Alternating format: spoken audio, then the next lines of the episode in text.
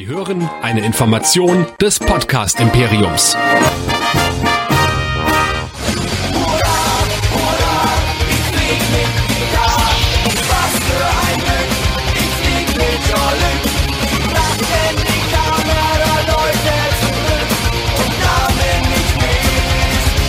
Ich flieg mit Jolly.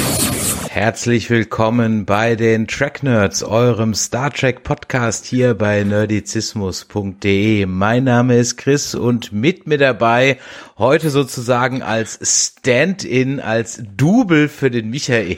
So sehr aus, wenn er noch volle Haare hätte. Ja. Der Sven, ich grüße dich. Hallo. Hi und äh, an alle Zuseherinnen und Zuseher auch. Schönen Abend. Genau, da draußen an den Empfangsgeräten. Wir begrüßen euch heute wieder herzlich zu einer neuen Ausgabe Track Nerds. Das heißt, wir werden reden über Star Trek Picard, die Folgen 4, 5 und 6. Das heißt, es wird eine pickepacke volle Sendung heute. Und Sven, ich will hoffen, du bist gut vorbereitet. Ich bin einigermaßen gut vorbereitet dafür, dass ich die Nachricht recht kurzfristig bekommen habe, aber ich gebe mein Bestes. Jetzt, äh, Sven, wenn ich dich schon als Double ankündige, Jetzt kommt mein großer Auftritt. Ja. Und hier zum Beispiel auch jemand ist, der durch Zufall gerade reingestolpert ist. Und ich glaube ja gar nicht, dass jemand zum allerersten Mal dabei ist, aber es gibt auch eine Sendung, da warst du dabei. Weißt du noch, welche das war? Äh, das war auch Picard, das, das Ende der letzten Staffel. Da war ich dabei. Die Zusammenfassung. Das ist richtig. Also von daher schön, dass du wieder da bist. Und ähm, jetzt probier doch mal, ob du den Michael geben kannst. Ja, wenn ihr euch beteiligen möchtet, könnt ihr das gerne per WhatsApp tun unter der folgenden Nummer 0152 5964 7709. Und bis zum Ende von der Staffel 4, die es nicht geben wird, hätte ich die Nummer auch auswendig. Prost. Prost. Ähm, ja, das dürft ihr natürlich auch noch mehr machen, nicht nur unter dieser Telefonnummer, sondern auch auf unserem Discord, nerdizismus.de slash Discord und natürlich als E-Mail an info.nerdizismus.de und als Kommentare auf unserer Website. Das Getränk von heute ist ein Kulmbacher Kapuziner Weißbier und während ich es vorlese, bin ich doch tatsächlich aufs Marketing reingefallen, weil das kommt so independent-mäßig daher, ja, und ist aber am Ende des Tages dann doch nur eine Industrieplörre. Verdammte Hacke, hätte ich mal vorher genau lesen müssen, was drauf steht. Ich, ich bin ja auch auf, auf äh, Marketing reingefallen, weil offensichtlich ist es ja jetzt üblich, dass man in jeder Folge Picard Whisky trinkt. Nennen wir es mal trinken. Es ist eher ein, ein Saufen. Und deswegen habe ich mir dieses äh, wunderbare Getränk, was schmeckt wie ein gesamter Zigarrenschrank, äh, mal auf den Schreibtisch gestellt. Du trinkst aber kein Jameson, um das Product Placement komplett zu machen. Nee, Amazon Prime war nicht so schnell mhm. mit der Lieferung, von daher nein. Du hast ja etwas Feedback eingefordert über die Nummer. Da kam komischerweise gar nicht so viel. Dafür gab es eine Menge E-Mails. Und in die Feedback-E-Mails möchte ich heute mal rein. Zum Beispiel hat uns der Oliver geschrieben, hallo Chris, hallo Michael, nun geht es weiter mit der dritten Staffel, da die, da ich die Serie selbst nicht sehe, freue ich mich immer auf eure Folgenbesprechungen, sie besser sind als die gesendeten Folgen. Bisher habt ihr die Inhalte so wiedergegeben, dass der Hand, dass man der Handlung zumindest gut folgen konnte, aber diesmal habe ich überhaupt nichts gerafft. Bei weiteren Besprechungen geht doch bitte wieder halbwegs chronologisch auf die Handlung ein, okay? Ähm, bei den Last of Us Besprechungen läuft das nämlich auch extrem vorbildlich. Grüße an Andreas, aber für Picard zumindest eine etwas nicht ganz so deutliche Inhaltsangabe, schätze ich mal. Bis dann und Grüße gehen raus, Olli. Ja, also zum einen mache ich ja meine Recaps nicht mehr aus Zeitgründen, das ist aber ja schon eine ganze Weile so. Ich verstehe aber durchaus, dass du bei der letzten oder den letzten zwei Folgen Track Nurse nicht so ganz mitgekommen bist, weil ganz ehrlich, ich habe dir ging es vielleicht auch so, Sven, die, die, die Handlung der ersten drei Folgen war halt auch einfach irgendwie konfus. Äh, ja, konfus und sehr wenig, um es mal so auszudrücken. Ich meine, es gibt ja den schönen Satz, dieses Meeting hätte eine E-Mail sein können die ersten vier Folgen, da greife ich jetzt schon mal ein, eine Folge vor, hätten maximal zwei sein können, wenn überhaupt. Ja, definitiv. Da werden wir auch gleich drüber sprechen. Die Ina schreibt uns, ihr Lieben, ich habe nun endlich auch durch Zufall auf Spotify gefunden und suchte alle Star Trek Podcasts gerade durch und was soll ich sagen, großartig. Ich musste teilweise richtig laut lachen im Auto. Ja, ich hoffe, das passiert ja auch an der Ampel, damit die Menschen, die neben dir im Auto stehen, an der Ampel auch sich wundern, was du gerade hörst.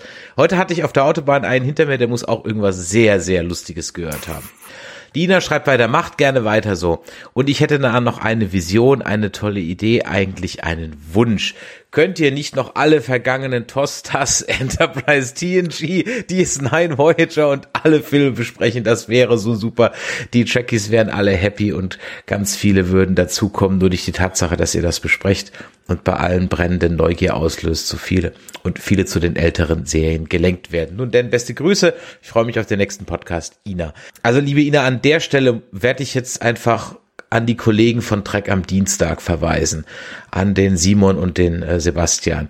Denn niemand hat sich, glaube ich, diesem Thema alle Star Trek Folgen, die es gibt, in chronologischer Reihenfolge, inklusive der Filme, TAS und allem, was noch kommt, mehr äh, gewidmet und ähm, verschworen als die beiden. Und sie machen das außerdem ganz fantastisch mit jeder Menge Hintergrundinfos, die ich allein aus oder Michael nicht allein aus Zeitgründen gar nicht alle zusammentragen können. Und von daher würde ich sagen, es gibt niemand, der das besser macht. Wenn du noch eine Alternative haben willst, kann ich dir an der Stelle, wenn du des Englischen äh, mächtig bist, Mission Log empfehlen. Die sind etwas weiter als Dreck am Dienstag und gehen genauso alle Folgen äh, chronologisch durch. Die sind sogar so offiziell von Roddenberry so ein bisschen supported. Kann ich an der Stelle auch empfehlen. Ist auch ganz gut, aber gut muss man halt Englisch für können. Ja, also aber trotzdem vielen Dank natürlich, dass du äh, das gerne so weit hören möchtest, aber da muss ich an der Stelle enttäuschen. Wir kommen ja mit unserem Kram kaum hinterher. Wir haben jetzt äh, fast sieben Monate gebraucht, um die letzte Folge von Herr der Ringe, die Rückkehr des Königs aufzunehmen, die übrigens auch dann demnächst in eurem Podcatcher kommt. So, dann schreibt Mira, ich muss sagen, auch ich hoffe, dass mit der Sektion 31, also die Sektion 31 Serie nur ein Scherz war, denn meiner Meinung nach ist Sektion 31 nicht der Geheimdienst. Jeder weiß, dass jedes Land einen Geheimdienst hat, jeder kennt CIA, KGB, MI6 und auch in Star Trek gab es immer schon Hinweise auf einen Geheimdienst. Wie Selbstverständlichkeit hat auch die äh, Sternenflotte einen Geheimdienst. Ganz anders verhielt es sich jetzt auch mit Sektion 31, welche ursprünglich sehr mysteriös und selbst für hochrangige Offiziere unbekannt war. Anders als bei einem Geheimdienst scheint es bei der Sektion 31 nicht bloß um Überwachung und Spionage aller Geheimdienst zu gehen. Vielmehr war es ein Geheimbund, welcher im Hintergrund Fäden und Strippen zog und dabei auch vor unethischen Methoden nicht zurückschrecken würde als mysteriöse Geheimloge, als die Illuminaten Freimaurer der Zukunft, hätte man Sektion 31 wunderbar beibehalten können. Bei besonders tiefgreifenden Intrigen, in die nur wenige eingeweiht sind, hätte man die ab und an mal genau einstreuen können. Leider wurde dieses Mysteriöse in der Kurt Kurtzman-Ära schon stark verweichlicht. Ganz schlimm in Disco, wo jeder Geheimagent der Sektion 31 mit einem schwarzen Badge wedelte und jeder, der es sah, sofort ehrfürchtig laut herausposaunen musste, wow, du bist ja bei Sektion 31.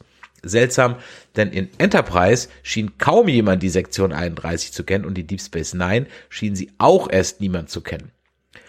Um auch William Bäumler lose zu zitieren, warum hat man eine supergeheime Abteilung eigentlich so auffällig andere Abzeichen? Ja. Also, mehr über Geheimdienst gerne, aber die Sektion 31 zum Geheimdienst zu dekretieren, finde ich sehr schade.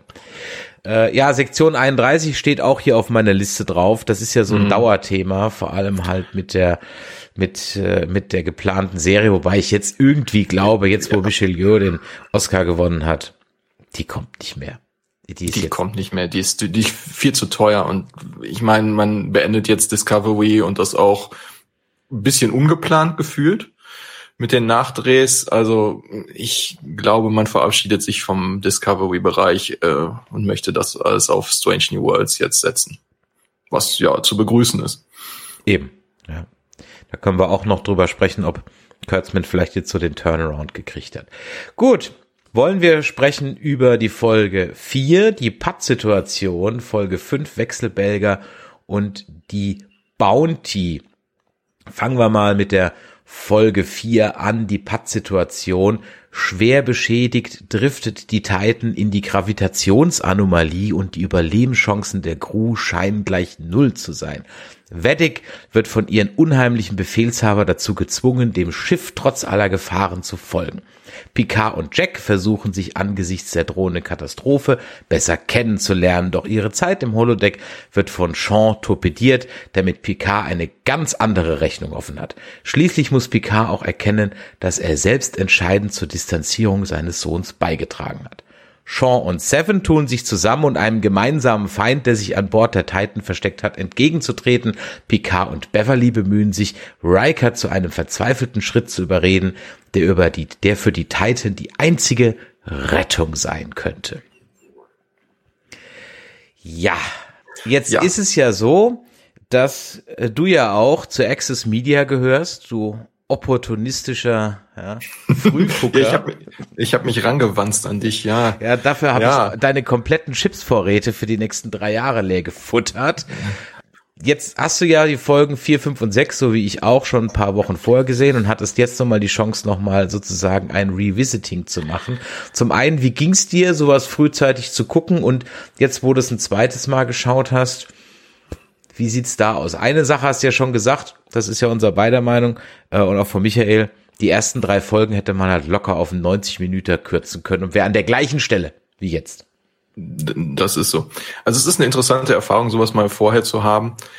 Aber es macht, also es macht die, die Wartezeit, gerade weil es ja jetzt sechs Folgen waren, die es vorher gab, bis zur ersten neuen Folge, die ja jetzt erst zum Ende dieser Woche kommt, sehr lang. Und es verleitet einen dann, dass man das tatsächlich nochmal guckt.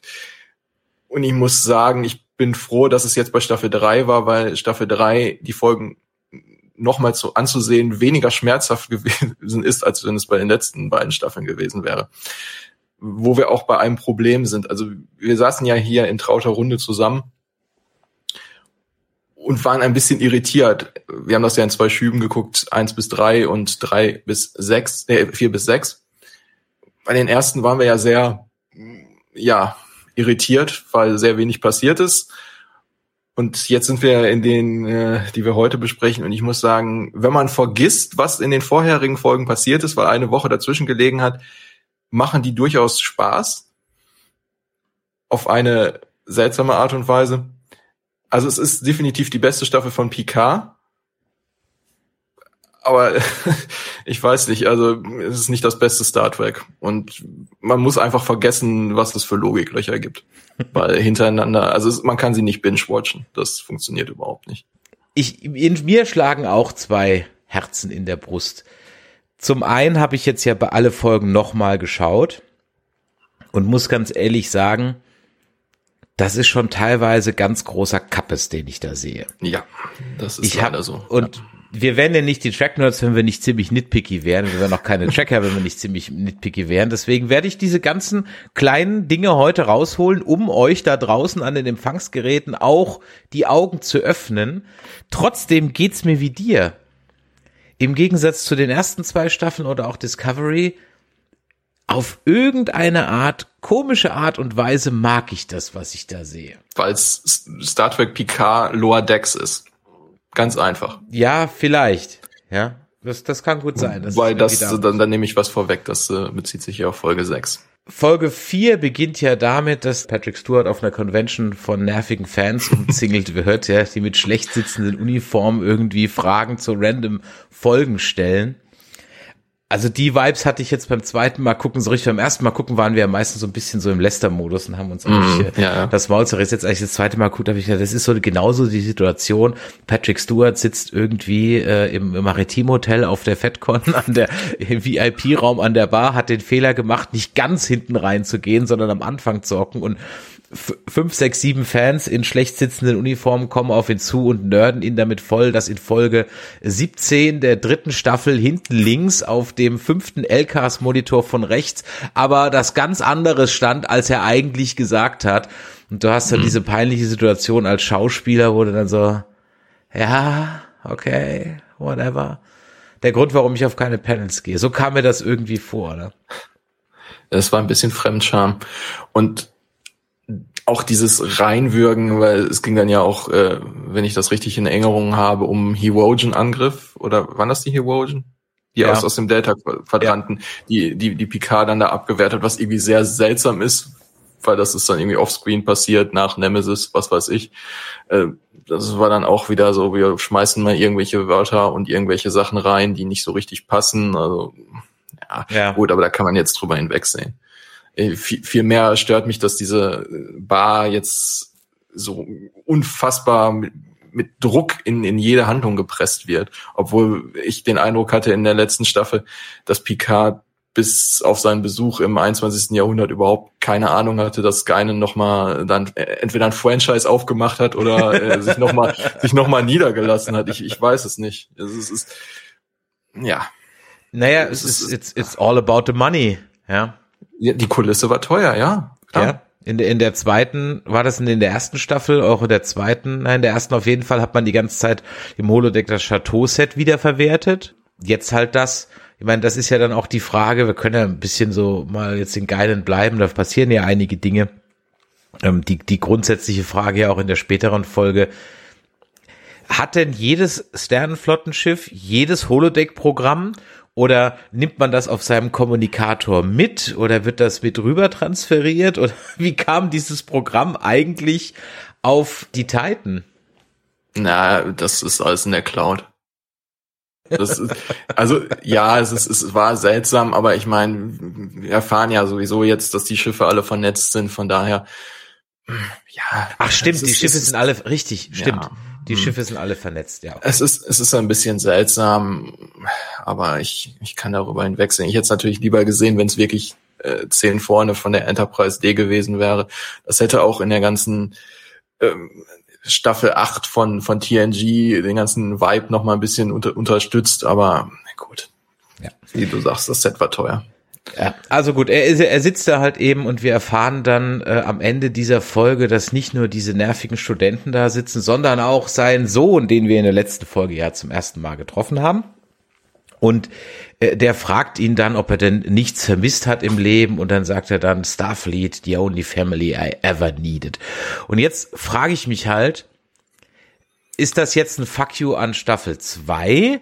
Weil da wollte er offensichtlich eine Familie haben. Oder ist das jetzt einfach ein, eine Aussage, die man halt so einem nervigen Fanboy dann sagt und weil man halt noch so die, die Starfleet-Vibes hat und Go Starfleet. halten wir ihn mal jetzt einfach zugute, dass es Letzteres ist und er jetzt nicht sofort hingeht und diesen Leuten sein gesamtes Privatleben auf, auf die, äh, auf die, auf die Nase bindet. Also von daher, ja, ist natürlich dann schlecht, wenn dein Sohn da sitzt und du sowas dann raushaust, aber es muss nun mal so passieren. Das, das, ist konnte er ja nicht so. wissen. Aber das Ja. ist ja dann später noch wichtig für die Entfremdung, wobei ich mir dann halt auch denke so, ja gut, also ich will jetzt hier kein Victim Blaming betreiben, ne, aber statt da einfach mit der Kappe zu sitzen, äh, der Jack, diese ominöse Frage zu stellen und dann beleidigt von dannen zu ziehen, weil einen Wildfremden halt eine relativ persönliche Frage gestellt hat, anstatt einfach hinzugehen und zu sagen, aber Dad, ich bin's. Ja, aber da sind wir in dem Bereich, äh, den ihr auch in den letzten, in der letzten Folge äh, besprochen habt, dass diese ganze Geschichte, dass so ihren Sohn versteckt vor Picard und mit welchen Begründungen von wegen Picard ist ja immer der Gejagte, äh, dass das alles schon Hanebüchen ist und nicht so richtig zu dem passt, was TNG bisher immer war. Also diese, dieser Umstand, dass sie 20 Jahre sich nicht blicken lässt, ja, Ja, vor allem, weil er in den 20 Jahren relative Ruhe war. Also zumindest haben wir nach, nach Nemesis ja erstmal nichts mehr mitgekriegt. Na gut. Das ist ja aber nur der Prolog. Eigentlich geht's ja dann los mit der Titan, die in einen Nebel reingezogen wird und da ist dann die Gravitation so stark, dass sie nach unten gezogen werden, also wie ein U-Boot, das immer tiefer sinkt. Und mein Hauptproblem, und das droht eben, dass sie, dass sie dann zerquetscht werden, wenn sie erstmal tief in diese Gravitation hineingezogen sind. Und mein Hauptproblem ist mit dieser Folge, dass das ganze Schiff so fatalistisch ist. ja, Also es wird halt so gesagt, ja, wir haben noch vier Stunden und wir können nichts machen. Ach so, ja gut, okay, wenn wir nichts machen können, können wir halt nichts machen. Schade. Ach, wie ärgerlich. Ja, dann schreibt eure Testamente, schickt noch mal eine Nachricht an alle. Okay. Weißt du, keine Ready-Room-Szene, kein Brainstorming. Auch später wehrt sich Riker massiv gegen die Idee, das mit dieser Welle zu versuchen, wo ich mir so denke, so, was hast du zu verlieren? Also ich meine, ob du jetzt noch zwei Stunden lang die, die Lebenserhaltung länger laufen lässt oder nicht, ist doch völlig wurscht. Also diese Seelenruhe, äh, die, äh, die fand ich super irritierend. Also auch beim zweiten Ja. Mal gucken. Also es, es gibt da zwei massive Probleme. Erstens, dass es früher in den, in den äh, alten Serien, ich habe jetzt jüngst nochmal Voyager komplett gesehen, es gab nie die Momente, wo sie sich komplett aufgegeben, also gefühlt gab es nie die Momente, wo sie sich so dermaßen aufgegeben haben. Und Riker möchte lieber alles sterben lassen, damit das Schiff nochmal irgendwie gerettet wird und seine Nachricht an Diana ankommt, als dass er nochmal einen Versuch äh, wagt, um alle zu retten. Und lieber kloppt er sich mit Picard und, und beleidigt ihn und sagt, du bist an allem schuld, anstatt da nochmal hinzugehen und gemeinsam zu kämpfen. Aber man hat auch nicht so richtig, und das ist jetzt mein zweites Problem, das Gefühl von der Gefahr, weil sich das alles einfach so langwierig streckt und alle haben die Ruhe weg und ja, so vier Stunden, dann ist es halt so. Punkt. Ja. Es ist dann Ende. Gut ist. Also von mir aus kann man das ja mit, aber auch, auch diese, diesen Struggle, den Riker dann mit, mit Troy hat.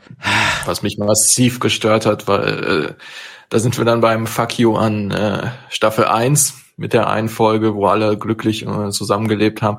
Und ich, ich habe nicht so ganz verstanden, welche Zei äh, Timeline sie da jetzt aufgebaut haben, weil es wirkte ja, also Riker benahm sich so, als wäre er direkt von der Beerdigung seines Sohnes gekommen. Er hätte nichts gefühlt und ist dann jetzt zu Titan wieder.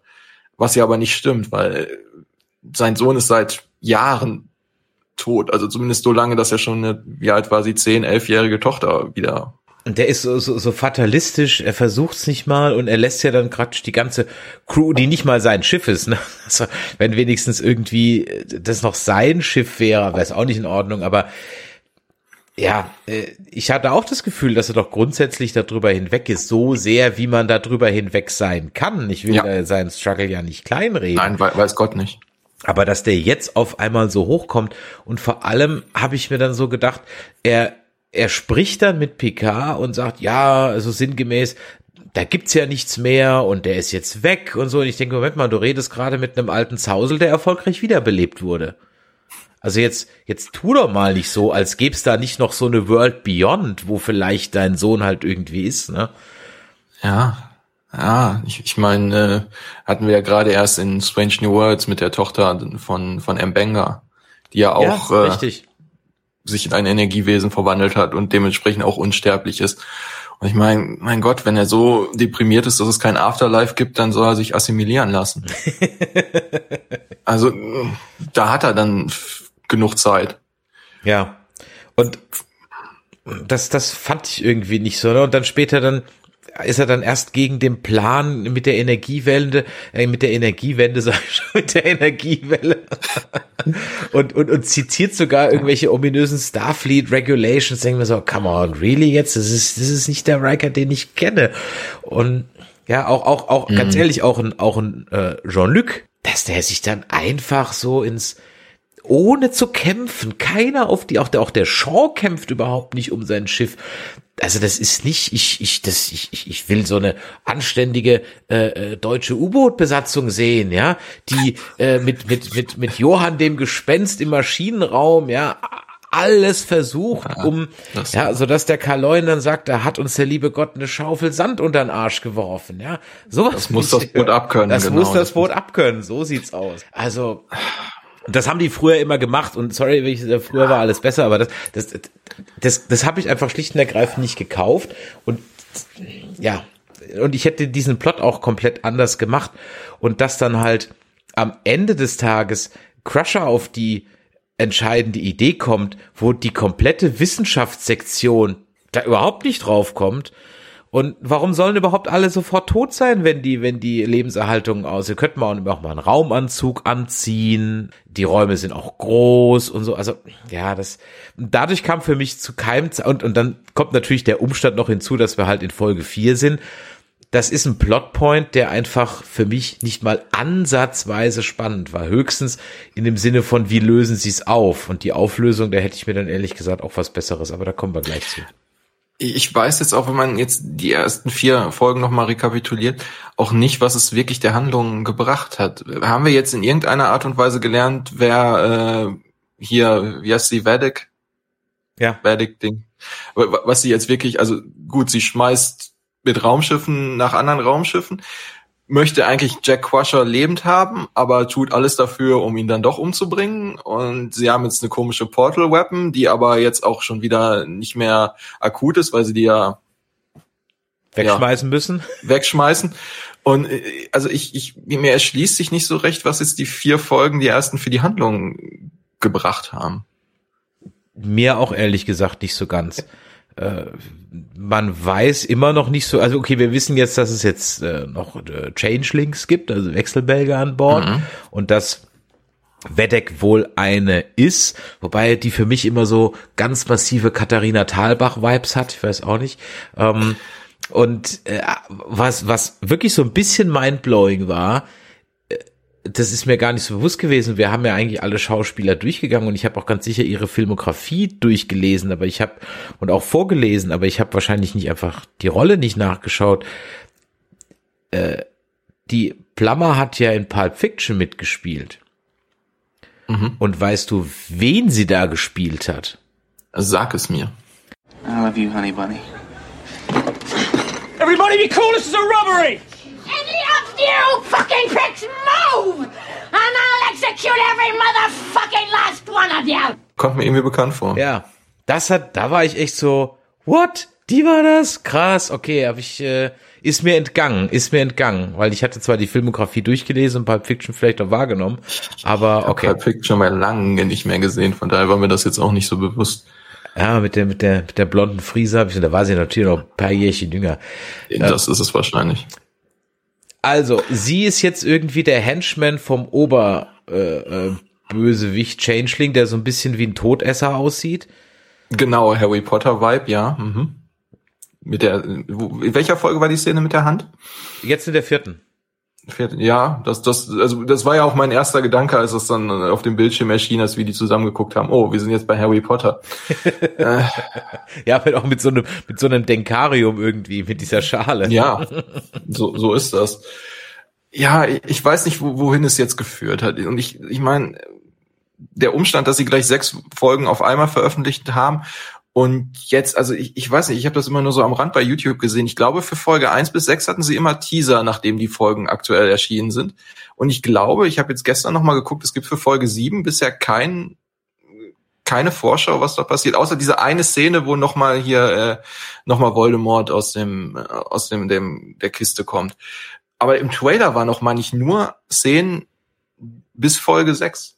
Ja. Also ich, ich weiß nicht, weiß nicht, in welche Richtung das jetzt geht. Also ich, ich, ob sie dann erkannt haben, dass ja, wir haben sechs Folgen quasi für nix gemacht und jetzt gucken wir mal.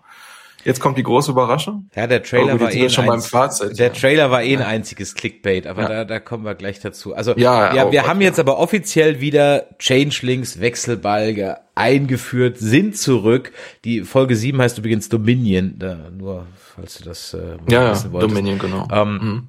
Also die sind jetzt offiziell wieder da. Vedek ist wohl irgendwie ein Teil davon, warum sie sich die Hand abschneiden muss. Weiß ich nicht. Sie scheint ja ein voller Wechselbalg zu sein. Also das hat zwar bei Odo irgendwie anders funktioniert, warum sie Narben hat und so. Vielleicht ist es der Virus, den ja die Föderation damals freigesetzt hat, äh, um die ähm, Gründer im Dominienkrieg zu schädigen. Mal gucken, ob das noch irgendwie erklärt wird. Das war schon irgendwie oft. Da hat ja nicht nur diese Harry Potter Vibes hatte ich mit diesem mit diesem Todesser-Gesicht, sondern was sind das hier? Kann man des Schreckens? Ich bin ja nicht so der Potterhead, wo, wo Voldemort da bei dem einen hinten im Kopf wohnt wohnt. Mhm. Ja, ja, das dieser Per Anhalter durch die Galaxis Vibe. Ja, genau, genau ja. irgendwie sowas, ja. Also, also jetzt sind die Wechselbelger wieder da und einer ist an Bord. Zumindest weiß man von einem. Und mhm. da gibt's natürlich die offiziell, die offensichtliche Parallele zum äh, die zur DS9 Folge The Adversary, wo ein Wechselbalg an ich glaube an Bord der Defiant ist, wenn ich mich recht entsinne. Ich glaube, das gab es mehrere Mal. Ich glaube, Bashir war mal, äh, wurde mal ersetzt und dann der eine Klingone. Ja. Es ist mehrmals vorgekommen, ja. Richtig und aber die Adversary ist die, die mehr oder weniger um die Jagd auf einen Wechselbalg geht. Die, der auf dem Schiff ist, ich glaube auf der Defiant ist das. Die ist auch so ein bisschen eine, Hommage an The Thing, ne? Also das Ding aus Ah, ja, ja, gut, ja, gut, jetzt, jetzt, jetzt erinnere ich mich wieder, genau, da war das auch dann, wo, wo alle ein bisschen paranoid Richtig, wo alle ein bisschen und, ja, ja, paranoid sind, mm, so. genau. Und, und hier ist es ja so, dass jetzt nur Seven und Shaw davon wissen. Und ich verstehe auch ehrlich gesagt die Geheimhaltung nicht, weil das macht's ja dem Changeling ehrlich gesagt nur einfacher. Also irgendwie. Und alles, was sie mal über äh, die die Gründer herausgefunden haben, wissen sie irgendwie nicht mehr. Also die funktionieren jetzt auch irgendwie ganz anders. Witzig fand, dass er dann, dass jetzt anscheinend jeder Gründer oder jeder Changeling Odos Eimer hat. Ja, das ist, das ist, hat wahrscheinlich Quark als Franchise auch, also Dabei, dabei brauchte Odo den Eimer später überhaupt nicht mehr, Ja, als er ja. sein eigenes Quartier hatte. Das, das war nur am Anfang so, ja. Ähm, und dann sieht er halt auch noch so genau so aus wie der von Odo, ja. Und das, ich meine, und wenn jedes Mal ein bisschen Changeling Glibber im Eimer zurückbleibt, dann macht er das aber nicht so oft, ne? Weil da bleibt auf Dauer ja nicht so viel übrig. Also, okay. ja. Ich würde den Eimer auch besser verstecken als in einem Lichtschacht, aber Ja, ne- nehmt doch einfach Ikea Mülleimer. Vielleicht wird ja noch wird ja noch Papier benutzt oder Leute mögen Papier und dann stellst du das da schön in dein, in dein Quartier und dann keiner fragt nach. Aber nein, ja, Ja, ich meine, und dann, dann kommen sie überhaupt nicht auf die Idee, dass ein Wechselbalg ja auch ein Objekt sein kann. Das heißt, sie Ja. rennt da ja in die, in, in das Quartier von dem rein und macht keinen Phaser-Sweep, kein gar nichts, ne? Denken wir so, okay. Also, das fühlt sich, und das ist halt leider was, was bei dem Writers Room mit Ausnahme von Lower Decks halt immer wieder vorwerfen muss, als hätten sie sich halt irgendwie bei YouTube Top 10 Star Trek Episodes angeguckt, sich das 10 Minuten Video reingezogen, um dann alles über den Dominion War zu wissen. Ja. So Dominion dann- Wars in 15 Minutes. und dann vergessen sie noch die Hälfte, ja. Ja, und Ich, genau. ich weiß es nicht. Ja. Nee. Ich hätte ja auch als, als Wechselbalg sofort den Captain ersetzt und nicht irgendein Ja. Crewmitglied. Aber gut, okay. Bewerten wir das mal nochmal, wenn wir die letzten Folgen gesehen haben. Vielleicht Ja. kommt da ja die ganz große Erklärung für, weil da gibt's ja noch ein paar Löcher. Ich meine, Ich meine, immerhin ab und zu erklären sie jetzt ja ein paar Sachen. Also wo du so nach Folge 4 durchaus ein bisschen fraglich zurückgeblieben bist, so als dann der, warum ändert der, der, der Wechselbalg nicht die Form, wenn er tot ist und so, das wird jetzt zumindest mal, da wird jetzt zumindest drauf Bezug genommen. hm. ja, es ist so schön, wenn man manchmal eine Erklärung bekommt, die sich dann wahrscheinlich in der nächsten Folge wieder auflöst. Also, das, das ist ja, ist ja dann das.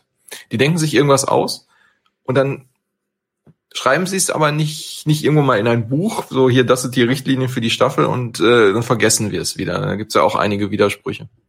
Aber ich glaube, wir sollten mal, wir wir sind ja jetzt schon, schon, schon irgendwie so deprimiert nach der ersten zwei Minuten der, der vierten Folge. Also ich glaube, wir müssen mal weitermachen, sonst äh, Was lass uns passiert? doch mal ein bisschen positiver ran. Naja, ich, ich, also ich fand die Folge 4 jetzt, außer dass, sag ich mal, zumindest ein nicht ganz durchgenudelter Bösewicht wiederkommt, also im Sinne von des Dominions, mit denen hatte ich jetzt echt nicht so gerechnet. Das muss man ihnen tatsächlich zugute halten, dass man mit dieser ganzen Sache nicht gerechnet hat. Der Julian schreibt im Chat, ich glaube, Metallis weiß schon mehr über Star Trek als seine Vorgänger, aber alles kann man wohl nicht Gut, auf dem stimmt. Schirm haben. Das ist richtig und ich glaube sogar, dass Metallis wahrscheinlich mehr weiß als wir zwei Dudes hier. Ähm, und er muss auch nicht alles auf dem Schirm haben. Dafür gibt's halt sogenannte Script Doctors und Serienbibeln. Äh, das sind Dokumente, wo diverse Dinge festgelegt sind, wie eine Welt zu funktionieren hat, wie irgendwelche Rassen funktionieren, wie irgendwelche Figuren angelegt sind, was deren Character Tropes sind und so weiter und so weiter. Im Falle von Star Trek, wie Schiffe funktionieren, das ist halt auch sowas. Die USS Intrepid später in der sechsten Folge, die hat dann zwei Deflektoren hinten und vorne. Hä? Ja, äh, gut, da Falls kannst sie mal den Rückwärtsgang einlegt, ja, okay. Ja, aber da kannst du dir auch noch andere Erklärungen ausdenken, da sage ich jetzt, jetzt nichts. Ja. Das, also die, die Titan, die Titan ist da das wesentlich größere Problem. Ich meine, das kommt ja auch in der Folge 4 vor. Dieses, dieses vehemente Bestehen darauf, dass die Titan A die Titan von, von Riker ist, inklusive der identischen Bibliothek in Sachen Musik was dann jetzt fällt mir auf gegen meine äh, Theorie mit der Cloud spricht, weil ich meine, offensichtlich geht jeder Captain hin und macht seine eigene Musikbibliothek. Keine Ahnung. Äh, und mit den äh, 30 Jahre alten oder 20 Jahre alten Warp-Gondeln, die man manuell öffnen muss. Also da, da haben sie sich wirklich ganz tief in den Dreck geritten mit der Behauptung, dass das einfach nur ein Wii-Fit ist. Das ist, das ist eine Sache, die stört mich so massiv. Ich mag die Optik von diesem Schiff. Ohne Frage aber was größtenteils nur daran liegt, weil es eben aussieht wie die wie, wie, wie, wie die Enterprise A beziehungsweise das, das 1701 Refit. Was man ja hinterher nochmal sieht. Was, ich, ich hatte ja, es gibt, ich weiß, dass es diese Titan-Romane gibt und ich weiß, dass die Titan, glaube ich, mal kurz durch, durch Lower Decks durchfliegt, weil genau. das Ende zweite Staffel oder so irgendwas. Ja. Ich habe diese Titan-Romane nicht gelesen. Ich habe, glaube ich, angefangen, aber ich fand sie irgendwie nicht so gut. Ich habe mein Hörbuch angefangen, ich fand es nicht so dolle. Ähm, ich dachte aber immer, dass die Titan halt auch mal so das hyper, super, mega, super duper Schiff wäre. War die das dann gar nicht? Habe ich das falsch in Nee, die, die, die, Titan war ein Forschungsschiff. Ah, okay. Also die, die, hatte auch oben dieses Sen Sensor Away und, und was weiß ich. Aber ich meine, Forschungsschiff hin oder her, das ist dann auch eine Sache, dass, dass sie dieses Schiff jetzt, die Titan A, einfach auch so kleinreden, teilweise auch was die, die, die Bewaffnung angeht. Ich meine, sie sind auch so oft konfrontiert worden mit Borg, mit anderen Bedrohungen etc. etc. Sollte dann nicht jedes Schiff, auch wenn es nur für Forschungszwecke ist, maximale Bewaffnung haben? Und äh, ich, ich, ich weiß nicht, ich, ich, ich finde es nicht gut, dass sie es kleinreden. Ich meine, es muss nicht alles das Flaggschiff sein, aber es sollte schon sich verteidigen können. Ja, ich finde auch, dass sie sich sehr wenig zur Gegenwehr entschlossen sehen und eigentlich fast immer so gleich den Schwanz einziehen. Aber gut, okay. Da wird mir halt das Schiff auch zu wenig erklärt. Ich verstehe auch nicht so ganz, wie die, ich bin's, also wäre das Schiff ein losgelöstes Design, dann fände ich das auch gar nicht so schlecht.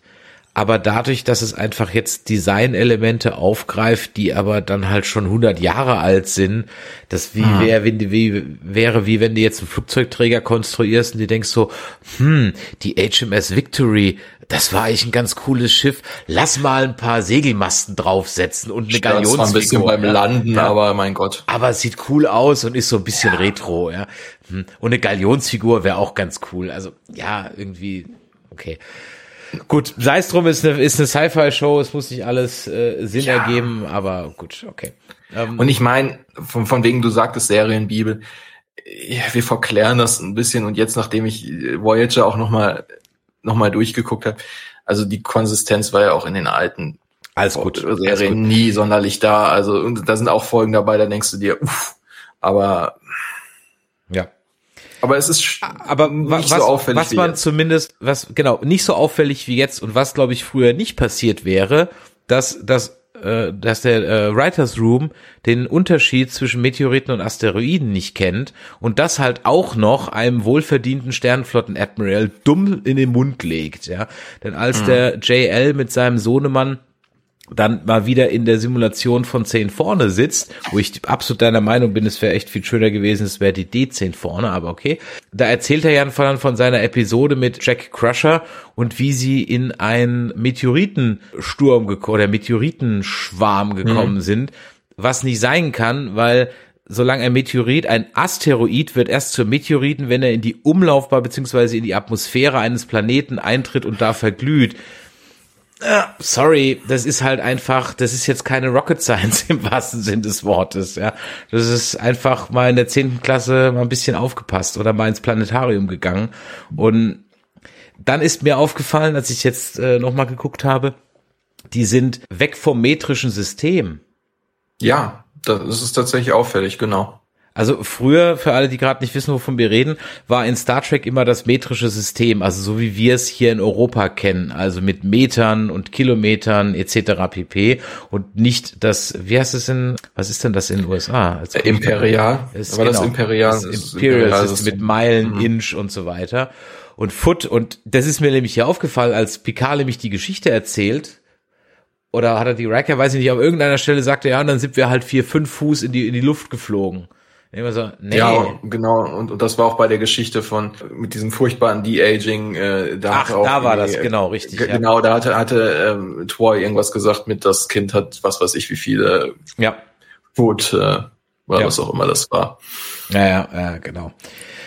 Wa warum eigentlich auch, das hat mir vorhin schon gesagt, auch diese Sauferei, ne? Also, das ist, äh, ganz ehrlich, ich komme auch nicht drüber hinweg, dass wenn ich eine Star Trek Serie einschalte, bei Amazon halt erstmal der Disclaimer kommt, Alkoholkonsum, Gewalt, sexuelle Inhalte, Schimpfwörter. Also ich weiß auch nicht, ob da einfach nur die, die Richtlinien äh, strenger geworden sind, weil ich meine, das kommt auch bei, bei Lower Decks und da wird nicht so viel getrunken. Doch, die sind relativ oft in der Bar. Aber es ist immer noch so Cartoon, deutlich. es ist immer noch Zeichentrick. Ja, und das ist von den Leuten, die Wick, die Wick and Morty machen, von daher sind, sind die, die, die Ansätze da andere, aber äh, ja, aber gut, äh, ich meine, wenn du die ganze Zeit so eine schläfrige Stimmung hast, weil auf dem ganzen Schiff keine einzige Glühbirne funktioniert, dann musst du dich vielleicht besaufen. Ich, ich weiß es nicht. Dabei hätte man ja früher auf die Idee kommen können, ne, dass es irgendwas mit dieser Welle zu tun hat. Denn jedes Mal, wenn das Schiff gerumpelt hat, das ist uns ja beim Gucken sofort aufgefallen,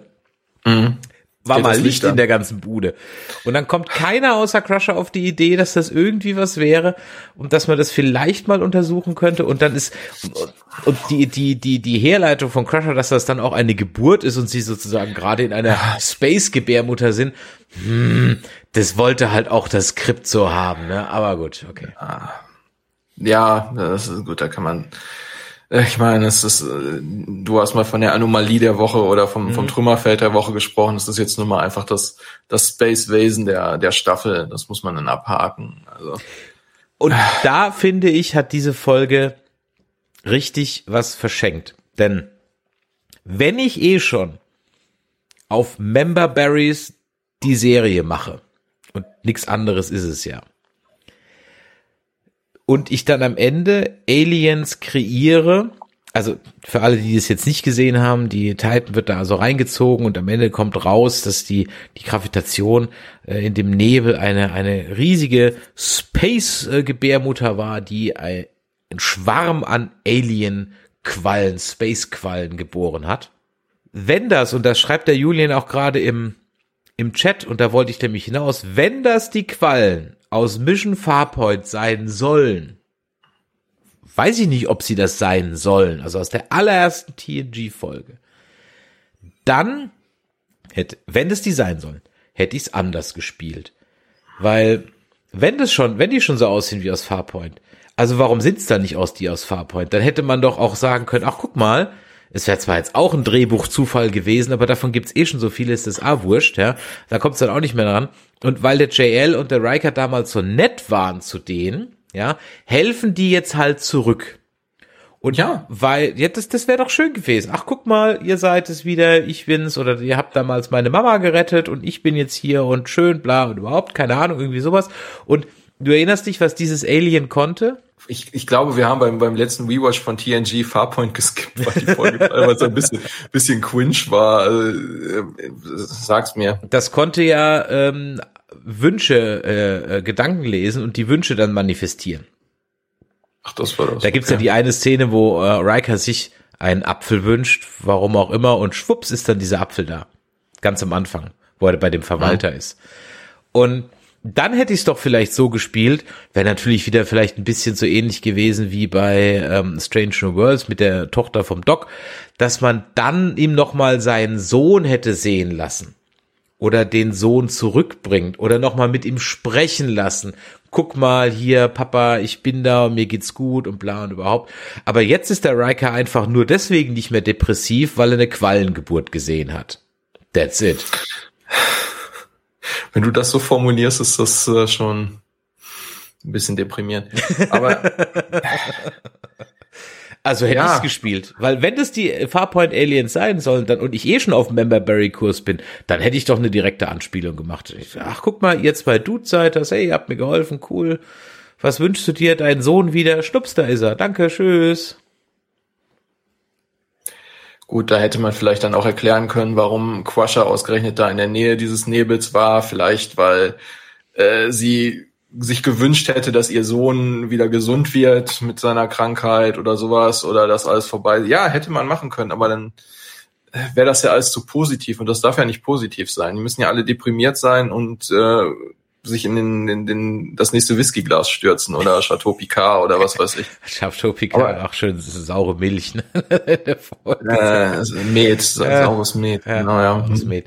Aber lass uns mal weitermachen. Also dieser, dieser Nebel bekommt viel zu viel Aufmerksamkeit. Ja, aber über eine, über eine Sache müssen wir noch ganz kurz sprechen, weil es glaube ich, glaube, also ich habe eine Theorie, wie es weitergeht.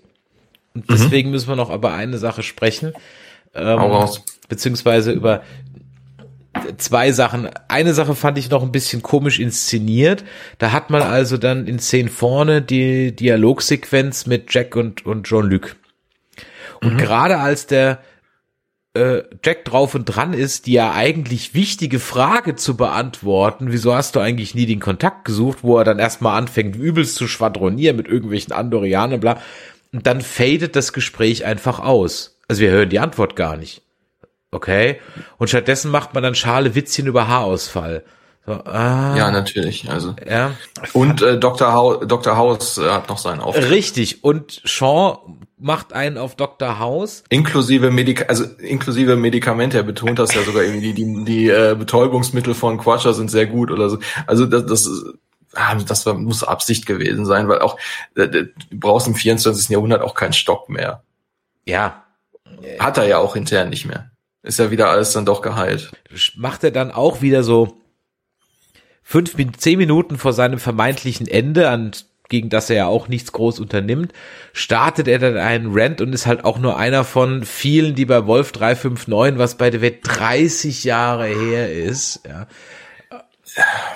Ja, es ist nochmal die Wiederholung der Geschichte von Cisco. Genau. Und Ich bei mein- Cisco war es aber wenigstens frischer. Da war das dann vier, fünf, sechs, sieben Jahre her. Ja, und, und da war das persönlicher. Ja. Und gut, aber es ist das, das übliche Schicksal des, des letzten Überlebenden und äh, die, ja, es ist, ist nicht sonderlich originell gut. Jetzt kann man dadurch verstehen, warum er so einen Hass gegen äh, Seven hat. Die Frage ist dann natürlich, die man sich stellt, wenn du sowas so, so gegen Ex-Borg bist und gegen Borg generell, warum nimmst du dann eine, eine, eine Ex-Borg als erste Offizierin? Genau. Ich meine, gut, vielleicht war der Stellenplan eben so, dass da gerade das frei war. Ich, ich weiß es nicht, aber da, normalerweise wirkte das Rotenborg. Ich, ich, ja, aber es ist alles einfach konstruiert. Aber, Aber ich meine, schön, dass es in der Sternflotte Aufstiegsmöglichkeiten gibt vom letzten, letzten, äh, wie nennt er sich immer, Grease Monkey zum Captain eines Raumschiffs. Also gut für ihn. Wahrscheinlich, ja, wahrscheinlich.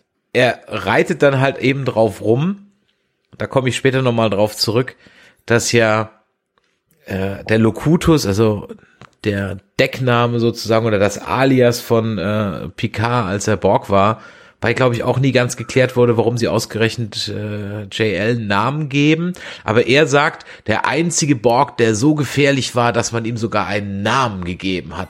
Und was ich von Picard dann so schwach finde, ist, dass er halt geht. Er sagt Ja. halt, ja, okay, und geht.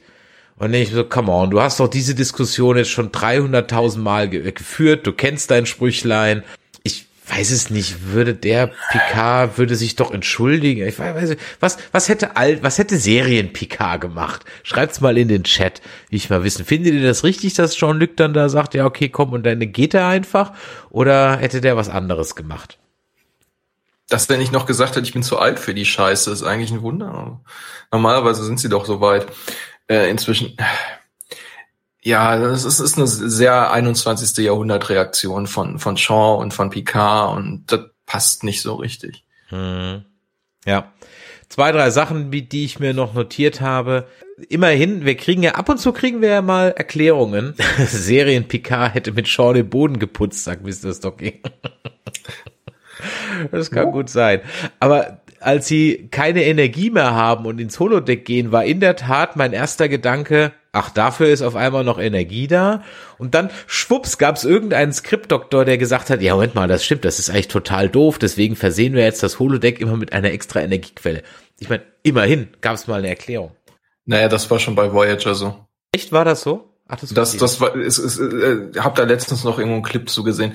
Seltsamerweise war das bei Voyager genauso. Die mussten ja die, die Replikatoren äh, rationieren, aber Holodeck lief ja bei jeder Gelegenheit und sie haben irgendwann mal gesagt, äh, ja, äh, hat ein eigenes, eigenes Power-System, was zufällig auch nicht kompatibel ist zu dem Schiffssystem äh, ich weiß nicht, wer das, die Voyager konstruiert hat, irgendwer von Siemens, der es geschafft hat, dass sich äh, Züge nicht kuppeln lassen vom selben Typ. Ich weiß es nicht. Aber es war schon bei Voyager tatsächlich so. Ich weiß nicht, ob es jetzt sonderlich Sinn ergibt. Ich meine, ja, es soll ja ein Rückzugsort sein.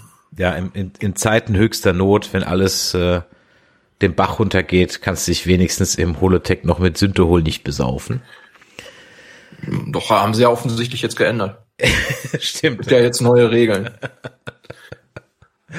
ja, ehrlich. Ich meine, immerhin, wie sagte der, der Lukas Schorsch, everything rhymes und nachdem man dann also erfolgreich auf den Wehen nach draußen gekommen ist, also man reitet die Wehenwelle und kommt nach draußen, ähm, äh, trifft man dann wieder auf Saurons Schiff mit Vedek an Bord und statt dann in diesem Fall ein Schiff auf ein Schiff geworfen wird, wirft man dann mittels Traktorstrahl einen Asteroiden auf sie. Das fand ich ja sogar ganz witzig. Also das war. Ach komm. Ja, ja, das, das war witzig. Aber warum auch immer die keine Schilde hatte, aber. Was ich gut, Schilde, Schilde sind out. Was ich auch witzig fand, ist, dass äh, als sie dann so die die Welle da reiten und der Jack dann fragt, kann ich irgendwas machen? Und JL dann sagt, ja, bleib bei deiner Mutter. Come on, wie, wie alt ist der bitte? Und am Ende sitzt er dann doch im im XO-Chair und und navigiert dann irgendwie. Ja. bleib bei deiner Mutter. Okay, also sowohl Beverly muss man nicht die Hand halten, als auch der hat genug hinter sich gemacht, dass man jetzt nicht sagen muss, das war irgendwie, das ist ja kein Sechsjähriger. Also, naja, gut. Naja, er ist auch kein 20-Jähriger, zumindest sieht er nicht so aus. Also dann wäre ich auch ein 20-Jähriger. Der soll 22, glaube ich, sein, ne? Der Schauspieler ja, so, ist 35, irgendwie sowas. Ja. Ja. Also ich, ich vielleicht altert man im 24. Jahrhundert auch anders. Ich, ich, aber wir, wir wissen ja noch nicht, was mit ihm wirklich ist. Also also die Wedek wird dann versinkt jetzt ihrerseits in dem Nebel, zumindest äh, bis auf weiteres. Die Titan ist gerettet und kann sich in Ruhe in einen ruhigen Sektor zurückziehen, zu dem kommen wir gleich. Und dann denkt man sich eigentlich so, ja, ach, das war doch jetzt irgendwie so eine nette Stand-alone-Folge für sich, aber was hat das jetzt mit dem großen Ganzen zu tun? Und dann macht man in der vierten Folge auf einmal noch eine neue Mystery Box auf. Da werde ich halt immer sehr hellhörig, wenn die Kurtzman-Leute Mystery-Boxen aufmachen, weil sie einfach ein ums andere Jahr beweisen, dass sie es nicht können. Und jetzt hatte Jack also Visionen, die so ein bisschen an Mass Effect erinnern, was man da als Shepard für Visionen von den Reapern hat. Und er hört dann immer eine Stimme. Und die Stimme sagt irgendwie sowas wie, ich glaube, Link with us, connect us oder sowas. Im Deutschen sagt sie mhm. auf jeden Fall, verbinde uns. Und auch das merken wir uns für später. Und es kommt noch raus, dass der Jack das iromodische Syndrom hat, genau wie sein Papa. So, das sind also jetzt so die, die Folge 4 gewesen. Da war, danach bist du ja durch, also ich war froh, dass wir gleich weiter gucken konnten mit 5 und 6, weil da saß man doch so ein bisschen so, hä? Okay, was jetzt? Wir waren doch gerade fertig mit einem Handlungsstrang. Warum machen wir jetzt schon wieder einen neuen auf? Beziehungsweise wir sind noch gar nicht, noch gar nicht fertig mit dem Handlungsstrang. Man, man muss aber tatsächlich sagen, das ist mir heute, als ich mir Gedanken gemacht habe, nochmal aufgefallen.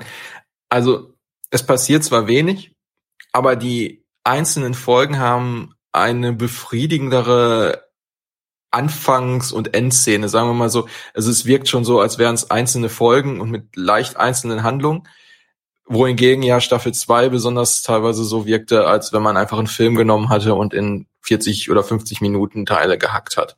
Also von daher, äh, es ist ist schon angenehmer und äh, es ist nicht so, dass man komplett aus der Handlung rausgerissen wird.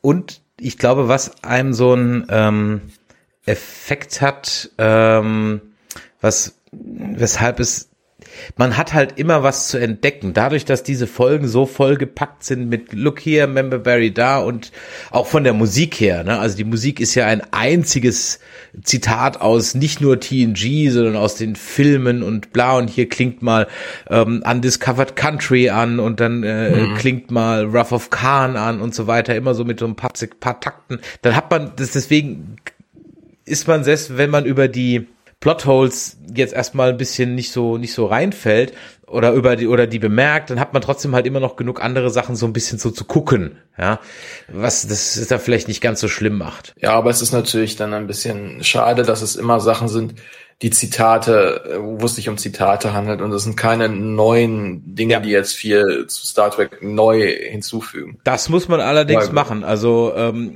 ich ist auch so ein bisschen mein Fazit. Also ich könnte hier mal ganz ganz kurz sagen, den Satz, den ich eigentlich mir fürs Ende aufgehoben habe, ist egal. Äh, Sage ich jetzt trotzdem.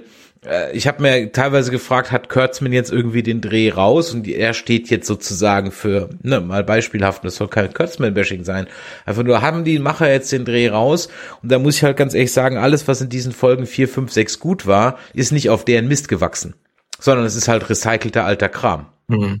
Ich meine, man muss auch sagen, das, was wirklich neu war, war Discovery. Wobei es natürlich auch ein Prequel war, aber die Ideen, die sie hatten, waren das Neueste von allem. Das ist einfach grandios gescheitert, was aber einfach daran lag, dass sie es in die falsche Zeit gebastelt haben.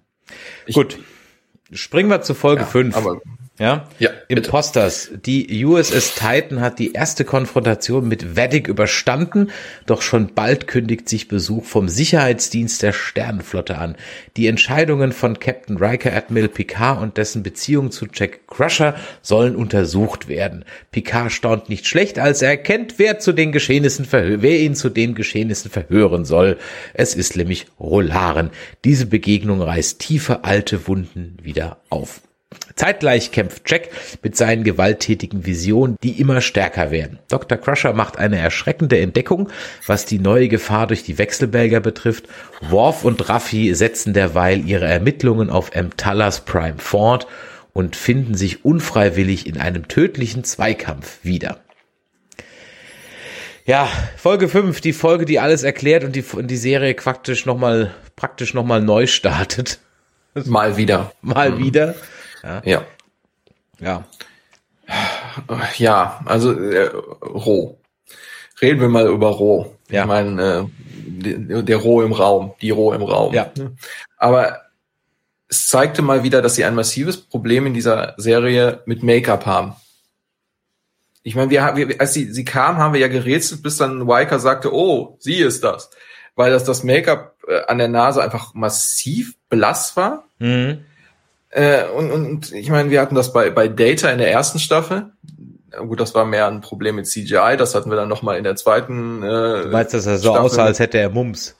Ja, und, und jetzt nochmal mit CGI. Aber sie haben, also mit, mit Make-up haben sie ein Problem.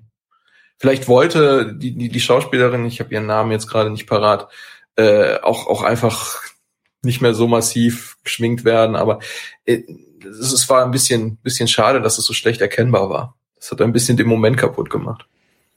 Ja, ich habe auch erst, ich hätte ihr ein paar ikonischere Sachen verpasst, also zum Beispiel ihr ihr Bandana oder so. Dann Michelle Forbes mhm. heißt die Schauspielerin, danke. Michelle Forbes, genau. Ähm, dieses Bandana hätte ich jetzt zum Beispiel verpasst, dann wäre es eindeutig gewesen, so, hä, was? Und dadurch, dass sie auch den Ohrring nicht trug und die bajoranischen Nasenriffel äh, jetzt auch sehr schwach waren, wie du mhm. gerade eben schon gesagt hast, habe ich auch erst so dreimal hingucken müssen, so, hä, wer ist das jetzt? Also den ersten Reveal habe ich in der Tat auch gar nicht so gecheckt, dass sie das ist. Gut, sind 30 Jahre und sie ja. ist nun mal auch 30 Jahre älter geworden. Und man hat auch nicht damit gerechnet, dass sie jetzt nochmal auftaucht. Wollen wir generell jetzt erstmal alles zusammenfassen, was sie angeht, oder wollen wir chronologisch ich, durchgehen? Ich, wir, wir können gerne ihren Story-Arc, weil der verbindet sich ja dann gleich mit Worf und Raffi, durchaus machen. Und wir sind ja bei den Wechselbelgern äh, eingeschaltet. Also die, trotzdem ganz kurz für alle, die es nicht gesehen haben, also die ähm, äh, USS Titan repariert sich gerade auch mit einem sinnlosen Satz von Rikers Logbuch. Wir sind zurück im Föderationsraum am Rande des Quadranten. Okay, und was ist das jetzt genau für eine Info? Was soll das? Was, was möchtest du mir damit sagen? Ja, ähm, ich meine, warum, warum schreibt man sowas rein? Aber okay, soll wahrscheinlich einfach wichtig klingen oder dass sie keine Hilfe erwarten können. Okay, es kommt aber dann trotzdem ein Föderationsschiff, nämlich eben besagte USS Intrepid, an der dann die der Rolaren dann abkommandiert wurde, um Picard und Riker abzuholen, um sie ja sozusagen der Gerichtsbarkeit zuzuführen. Da ist mir ja sogar mal aufgefallen, dass sich jetzt Riker ja sogar der Konsequenzen äh, bewusst ist. Und dann gibt es ja diesen, ja, sag mal was zu diesem Humor. Also wenn dann der Riker und der Jean-Luc im Aufzug sind und der Captain Shaw sie dann in den Ready Room führt, damit sie mit Seven ihre Lügengeschichte abstimmen können. Und er dann so, mhm übertrieben fröhlich vor sich hin pfeift. Ist, vielleicht sind das die Medikamente, die er bekommt.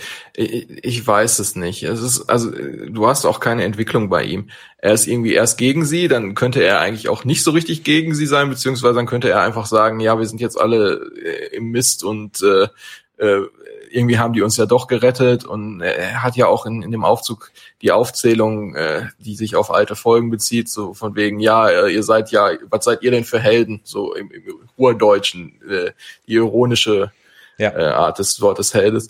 Äh, aber also ich, ich weiß es nicht.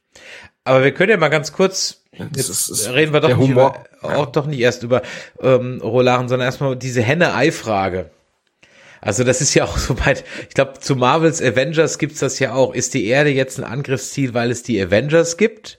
Oder wäre die Erde sowieso ein äh, Angriffsziel geworden und Gott sei Dank sind die Avengers da? Oder ist Verbrechen in Gotham erst, weil es Batman gibt? Nee, in dem Fall ist es nicht so. Aber Superhelden, aber Superbösewichte kommen definitiv erst auf die Erde, wenn seit Superman da ist ich weiß nicht, ob man das jetzt vergleichen kann. Ich meine, gut, die Erde ist, ist der Mittelpunkt der von, von Starfleet und von, von der Föderation. Also quasi die, die äh, Hauptstadt, also wenn, aber dafür geht dann auch äh, Starfleet immer sehr äh, schlecht hin und, und äh, schützt die Erde nicht sonderlich dafür, dass es so wichtig ist. Äh, ja, ich glaube, es hat alles mit, mit, mit Starfleet angefangen. Äh, mit, mit der Föderation. Ja.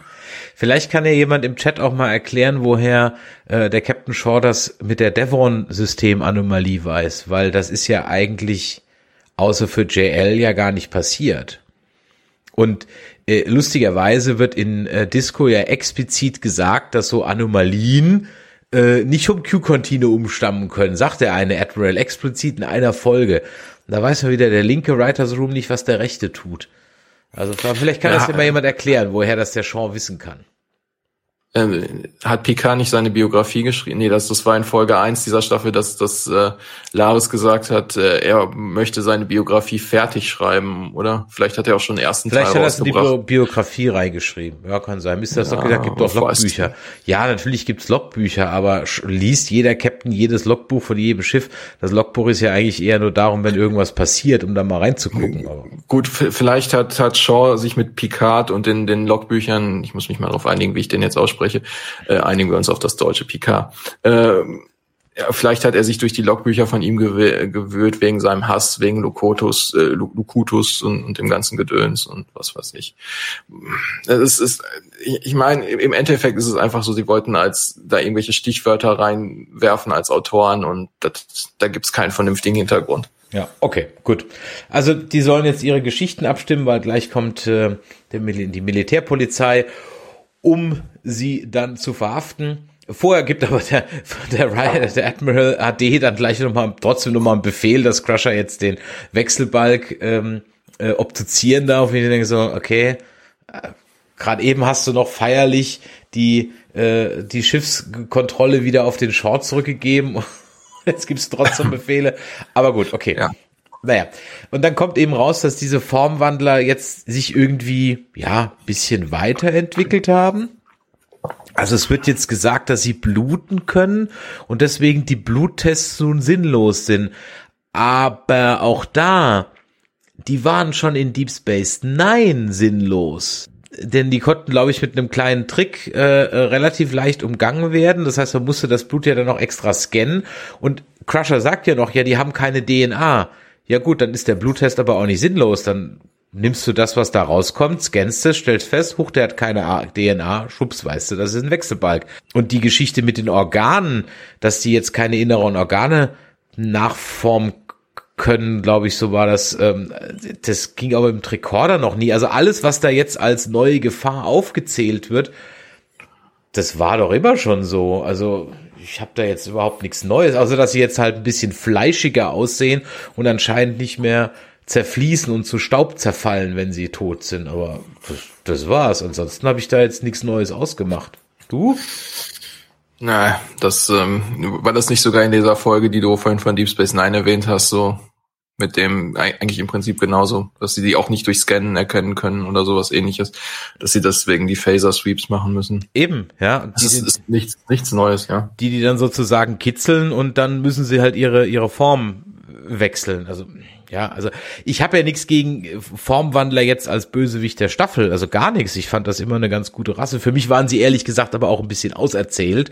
Aber okay, gut, vielleicht macht man ja was damit, ne? Ähm, ja, der Bluttest einfach der Schnitt in die Hand, ja, schreibt der Julian im Chat, aber wie gesagt, den haben die auch in DS9 schon faken können, da ging's ja, es gibt diese eine Szene, wo es ja darum geht, dass das dann auf den Tisch tropft und man das dann eben ähm, äh, dann erkennen kann. Aber in 30 Jahren werden sich die Scan-Methoden weiterentwickelt haben, schreibt der Mr. Socke. Ja, also wie gesagt, dieses ganze, die sind für nicht entdeckbar Ding, ist für mich ehrlich gesagt ein Ticken zu dünn. Ja, ich will nicht sagen, dass ich irgendwas gerade nicht beachte, aber für mich ist das ehrlich gesagt ein bisschen zu dünn. Na gut. Ähm, also die Roh kommt jetzt an Bord und dann stellt sich nämlich raus, die ist nämlich den, äh, äh, den Wechselbelgern schon auf der Spur, denn die ganze Sternenflotte ist schon infiltriert, aber das wird natürlich erstmal gemacht, indem ein schöner Red Herring aufgebaut wird, so für zwei Minuten, wo man eben denken könnte, dass die Roh halt auch ein, ein, ein Wechselbalg ist. Und wir hatten gerade uns drüber ein bisschen mokiert, dass der Shaw nach 30 Jahren immer noch sauer auf Locutus ist. Und was ich halt auch nicht verstehen kann, ist, dass JL nach 30 Jahren immer noch sauer auf Rolaren ist. Alter, sind die alle nachtragend in diesem Universum? Das ist ja schlimm. Die Betonung liegt auch in diesem Universum, weil es ein anderes Universum sein muss als vorher. Also das ist, passt ja alles nicht. zu- Ja, die Frage ist ja überhaupt, wie kann Picard eigentlich nicht wissen, dass äh, sie wieder in der, in, der äh, in Starfleet ist? Äh, irgendwer hatte das mal mal online äh, in, in Zeitstrahl gesetzt und meinte, ja, das müsste irgendwo äh, mit dem mit dem Marquis und ihrem Ausliefern äh, irgendwie nach Nemesis passiert sein, wo er ja als Captain ich meine, hat, hat er kein Google Alert, wo er irgendwie die Namen seiner ehemaligen Crewmitglieder drin hat und Vor äh, allem, wenn sie ihn so triggert. Ja. ja, ja, äh, also ich meine, ist ja schön, dass sie sich ausgesprochen haben und dass sie das als als Grundlage genommen haben, dass äh, sie beide erkennen, dass sie echt sind, aber dafür war es dann auch wieder zu sehr Verschwendung. Vor allem, weil sie die Folge nicht überlebt, was halt leider gerne gemacht wird, wie Speaking of You, ja, auch ein netter Callback, nur um sie dann zu killen. Also ich hätte- ja, Q. genau, also ich hätte schon ein bisschen, ge- eigentlich ganz gerne mit ihr. Ich mochte Rolaren eigentlich ehrlich gesagt immer ganz gerne, weil sie so ein schöner Kontrapunkt zu Picard war, deren Argumentation man ja durchaus folgen konnte. Also es gab ja durchaus, also ich fand in den zwei, drei Folgen, vor allem in der letzten, als sie sich ja dann dafür entscheidet, endgültig zum Marquis zu gehen, ähm, da war man, glaube also ich zumindest nicht hundertprozentig auf Picards Seite. Also da war Picard schon so ein bisschen der Paragraphenreiter, der auch übertrieben sauer auf sie war. Sie war für ihn halt Protégé, dass er halt gerne als Captain aufgebaut hätte und er hat halt auch viel rein investiert in sie und er mochte sie ja auch und es war halt so ein bisschen sein, sein, sein Social Project sozusagen, weil er dachte, er kann sie ändern und er kann sie formen. Und da war er natürlich dann drei, vier, fünf Mal doppelt enttäuscht. Aber äh, ich weiß noch, diese Diskussion, als die sich bei ihm im Ready Room streiten, da war ich definitiv nicht Team Picard. Ich habe da schon eher die Rolaren verstehen können. Jetzt, jetzt stelle ich mir nur die Frage, und das kann auch sein, dass ich natürlich da komplett falsch liege. Äh, aber bist, bist du der Meinung, dass die Figur von Roland wirklich einen so großen Stellenwert in TNG mit nur drei oder vier Folgen hatte? Gut, sie wollten sie aufbauen, eigentlich für Deep Space Nine, aber dass, dass sie einen, einen so hohen Stellenwert hatte, dass es rechtfertigt, dass sie jetzt dieses ganze Theater mit äh, erst so nachtragend und, und, und, und was weiß ich. Also oder war sie nicht, nicht eher eine von vielen und sie war gerade eben mal da, der, der Ensign der Woche und ich weiß es nicht. Kann auch sein, dass ich, dass ich da komplett falsch liege und die, die Folgen äh, von TNG falsch in Erinnerung habe und dass da auch so massiv und groß aufgebaut wurde. Naja, die Art und Weise, wie die zwei sich schon gestritten haben, war schon für eine TNG-Folge schon heftig, fand ich. Okay. Okay. Also Picard war da schon sehr außer sich. Das hatte schon das, den gleichen Stellenwert, so wie er enttäuscht war, wie die Folge, als Wesley auf der Akademie da den Scheiß baut.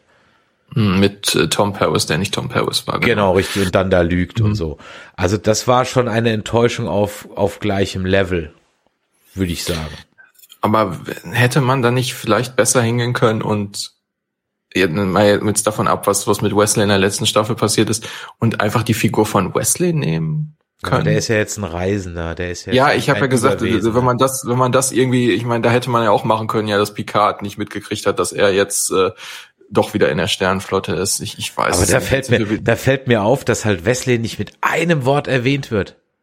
Fällt mir jetzt äh, doch, ich, ich, doch, er wird, er wird erwähnt, äh, als ja? als Quasher äh, aufzählt, warum äh, sie ihm den den Sohn vorenthalten hat, hat ah, okay. wird Wesley so so dargestellt, als wenn er tot wäre.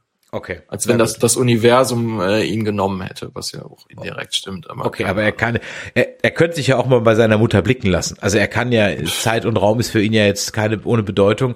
Also er könnte ja auch öfters mal bei seiner Mutter vorbeigucken. Macht er auch nicht, ja, ne? Nach allem, was sie für ihn getan hat. So, ruft auch nicht mal an. Echt. Oder bei seinem äh, Stiefvater. Junge, du rufst nie an. Ja. Ja, ja gut. Ähm, also mich hat halt der, der Tod von Rolaren, die sich dann später selber opfert, halt 0,0 gecatcht, ne? Also es war das, so, das ging okay, alles viel zu schnell, halt wenn das zwei weg. Folgen okay. später wäre, ja. zwei Folgen später. Äh, gut, jetzt kann man auch sagen, ja, wir haben keine Leiche gesehen. Wer weiß. Vielleicht hängt sie auch in irgendeinem Transporterpuffer. Ich, äh, ja gut, okay. Da hast du natürlich recht.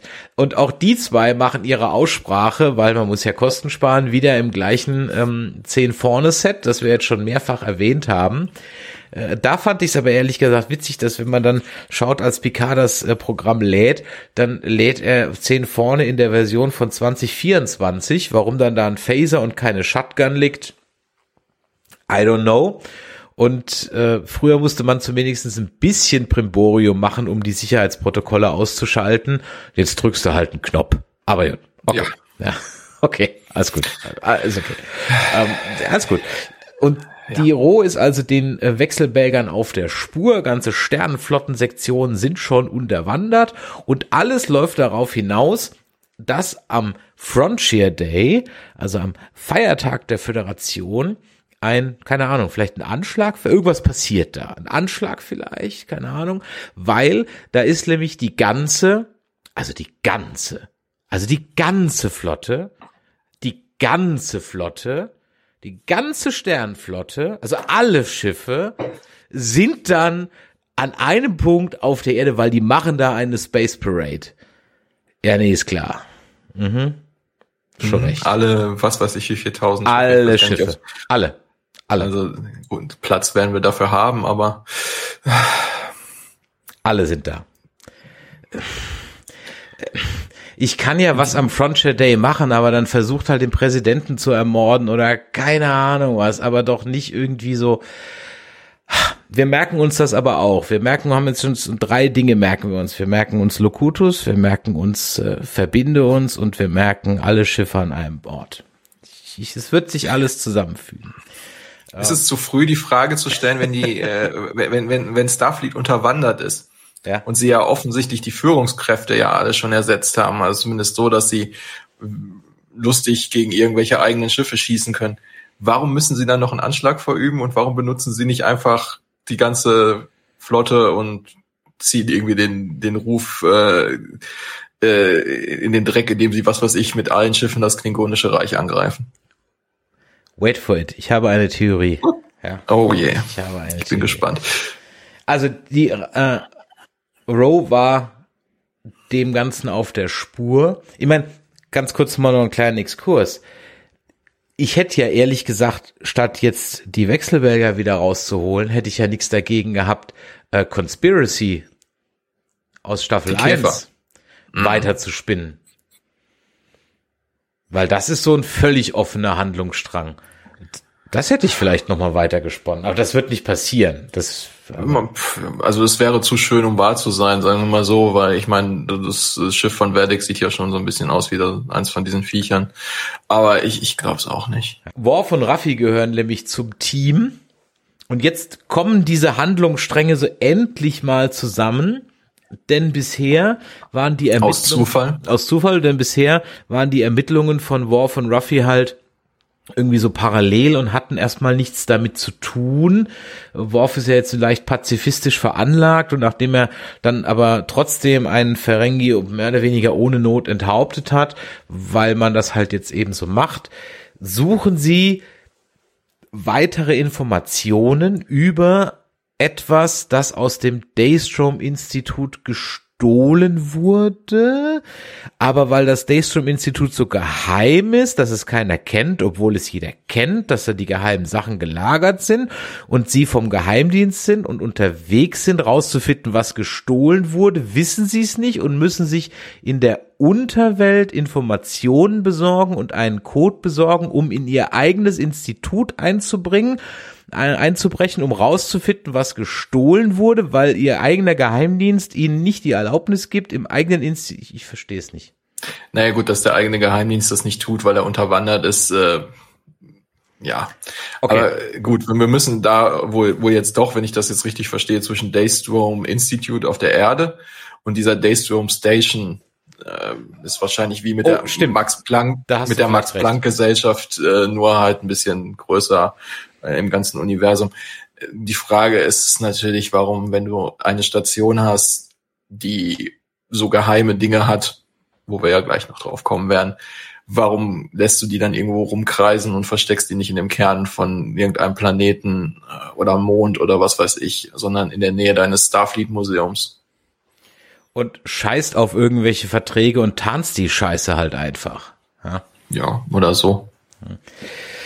Gut, um an diese Informationen zu kommen, begeben sich halt in die Unterwelt von Emtalas Prime, der Planet, auf dem zufälligerweise auch Ruffys Ex-Mann und, und ihr Sohn sind. Äh, irgendwie, okay, Ja, und alles, alles, alles, auch der. alles ist da, alles ist da, ja, alles ist da. Und äh, ein äh, dubioses Individuum, von dem sie dann die Informationen haben wollen, ist ein Vulkanier. Und da habe ich an dich mal die Frage, ist es logisch für einen Vulkanier kriminell zu werden?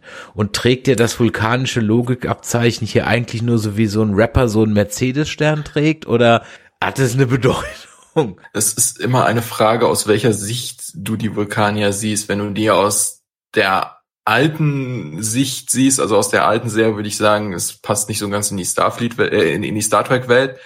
Wenn du es jetzt in dem neuen, ich meine, gut, sie teilen sich äh, die, die DNA mit den Romulanern die Romulaner sind jetzt auch nicht gerade pazifistisch, von daher kann halt sein, dass man da mal austickt.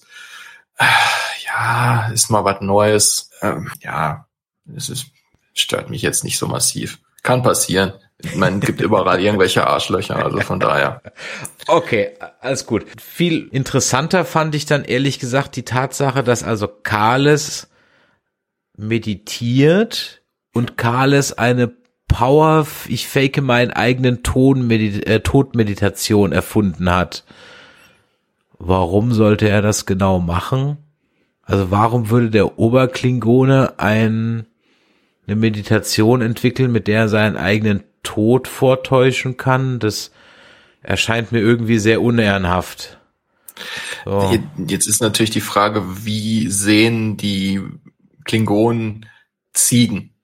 Ziegen stellen sich ja auch tot bei Gefahr. Also vielleicht sind Ziegen sehr heilige Tiere auf äh, Kronos. Ich, ich, ja, äh, Ja, das ist, ist halt so, weißt du, das ist halt einfach so, hm, auch da wieder denke ich, okay, die haben halt in irgendeinem YouTube-Video was von Kales gehört, der ist wichtig, ja, dann hauen wir da, droppen wir das mal. Und es reicht doch völlig, also man hätte das halt auch gar nicht gebraucht, weil erstmal sind ja diese, diese Gangster maximals dumm, weil der Plan funktioniert ja nur, weil er Glück hat und sie dumm sind. Hätten sie ihn einfach, weil er tot ist, nochmal vaporisiert, dann wäre der ganze Plan halt, ja, für die, für die Füße gewesen. Und ich hätte es mir halt irgendwie, ich hätte es halt ganz cool gefunden, wenn man dann, wenn, wenn Worf schon sagt, wir haben die Upper Hand, dann wäre es doch vielleicht ganz nice gewesen, man hätte irgendwie so eine Klingon Spec Ops Unit dann gezeigt, die irgendwie so, ja, und dann kann Worf so sagen, ah, ich habe bei Martok einen Gefallen eingefordert oder so irgendwas. Also mir, mir kam gerade der Gedanke, was ja ganz nett gewesen wäre in dieser Situation.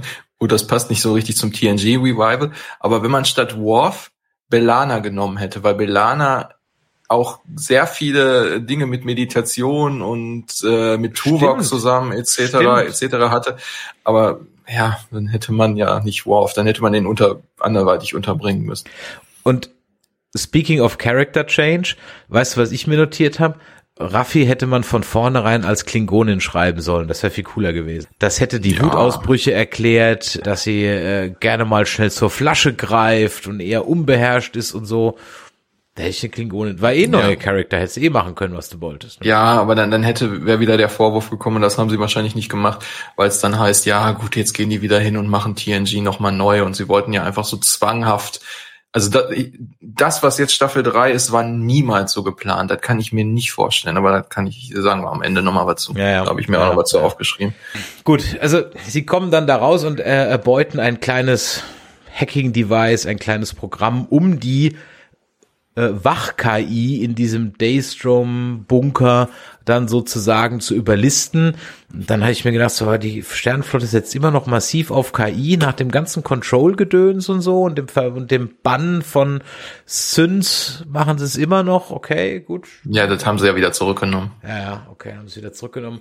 Freundlich, um auch mal wieder was Positives zu sagen, damit wir jetzt nicht nur draufhauen. Aber wie gesagt, das ist die Show der Nitpicker. Wir suchen uns die Dinge raus, die uns auffallen. Alles andere ist toll. Also, was wir nicht erwähnen, ist toll. Und alles, was wir erwähnen, ist halt schlecht. Also, es gibt auch viel Tolles, weil wir haben ja, weiß Gott, nicht alles erwähnt. Die Hologramme sind echt, also die Display-Hologramme sind endlich spiegelverkehrt, wenn sie von hinten gefilmt werden. Fünf Jahre musste ich drauf warten. Endlich, also sie haben es, glaube ich, bei Nee, bei Strange New Worlds haben sie es, glaube ich, auch schon hingekriegt. Bei Discovery haben sie es aber trotzdem noch falsch gemacht. Mal gucken, was jetzt, ob sie es jetzt bei Discovery durchziehen. Das ist, jetzt haben wir es vier Staffeln durchgezogen. Jetzt ziehen wir es auch noch eine fünfte durch. Mal gucken. Ich bin gespannt. Ich finde also jetzt versteht uns nicht falsch. Ich äh, meine, ich mecker gerne, ich mecker sehr gerne über sehr vieles, aber ich möchte eigentlich nicht so viel nitpicken und, und mir so viele Sachen raussuchen. Das macht mich auch ein bisschen traurig. Ist doch alles gut. Wir haben ja disclaimed am Eingang dieser Show, dass wir gesagt haben, wir ziehen jetzt mal so die Sachen raus und alles, was euch gefallen hat, dürfte, darf euch auch weiterhin gefallen. Ah. Wir öffnen die Augen, weisen darauf hin, was ihr daraus macht, ist eure Sache. Dann trifft also jetzt Worf und Ruffy auf, werden also dann abgeholt von der USS Titan. Aber wir müssen noch mal da, da auf eine Ja. Sache zurückkommen. Das haben wir Äh, vergessen. Den, den Zufall. Hätte Waika nicht zufällig, ach guck mal, ich weiß irgendwie, das kann man als Device nehmen, um irgendwas drauf zu speichern, hätte er das nicht zufällig auf, auf irgendwie auf das Display gelegt, wäre nie jemand darauf gekommen, diesen Ohrring in irgendeiner Art und Weise nochmal zu scannen, weil das macht man ja offensichtlich nicht mehr. Es wird auch sehr wenig gescannt, also manchmal ja, aber manchmal auch die wirklich offensichtlichen Sachen nicht. Nee, es werden ja auch Leute in die Brick gesteckt, ohne dass man sie vorher mal durchsucht. Ja, das, das auch. Also es ist jetzt schon das zweite Mal in dieser Staffel, dass Riker zufällig auftaucht und sagt, oh ja, äh, guck mal, mach mal das. In der ersten Folge hatten wir ja diese äh, die Koordinaten, die äh, Picard eigentlich nicht wusste, äh, weil er da gerade im Borg war. Da ist auch Riker nur drauf gekommen. Und das, obwohl ja äh, Quasha vorher gesagt hat, traue niemanden. Das hat sich ja sowieso erledigt, aber es ist wieder nur aus Zufall. Nur weil Riker gerade, ach guck mal, mach das mal. Sonst wäre Riker nicht da gewesen, sondern irgendwie gerade, was weiß ich, hätte er gerade mal, mal ein Jazz-Solo geprobt, äh, dann wären die nie drauf gekommen. Hm. Ja, stimmt schon. Also springen wir zur Folge 6, The Bounty.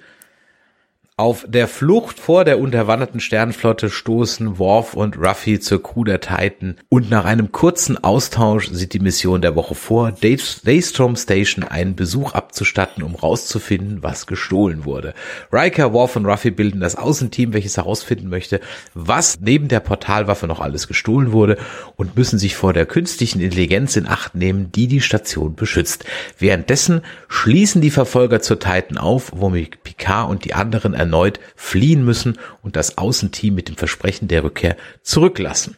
Ruffy und Sevens Beziehung ist kein Thema mehr, ne? Die sehen sich so Tag, das- Tag, okay, that's it, ne? Ja, Das ist und, und äh, Worf kommentiert das nochmal, aber auch Was- was sagt er? Weiß ich jetzt grad gar nicht mehr. Ähm, Worf hat, hat irgendwie so eine Awkward-Szene, wo es, wo es irgendwie darum geht, er hätte ja auch schon viele Schlachten mit, mit ehemaligen Liebhaberinnen geschlagen und es ist immer blutig und so, so in, so in der Ach Art. ja, da war irgendwas, ja.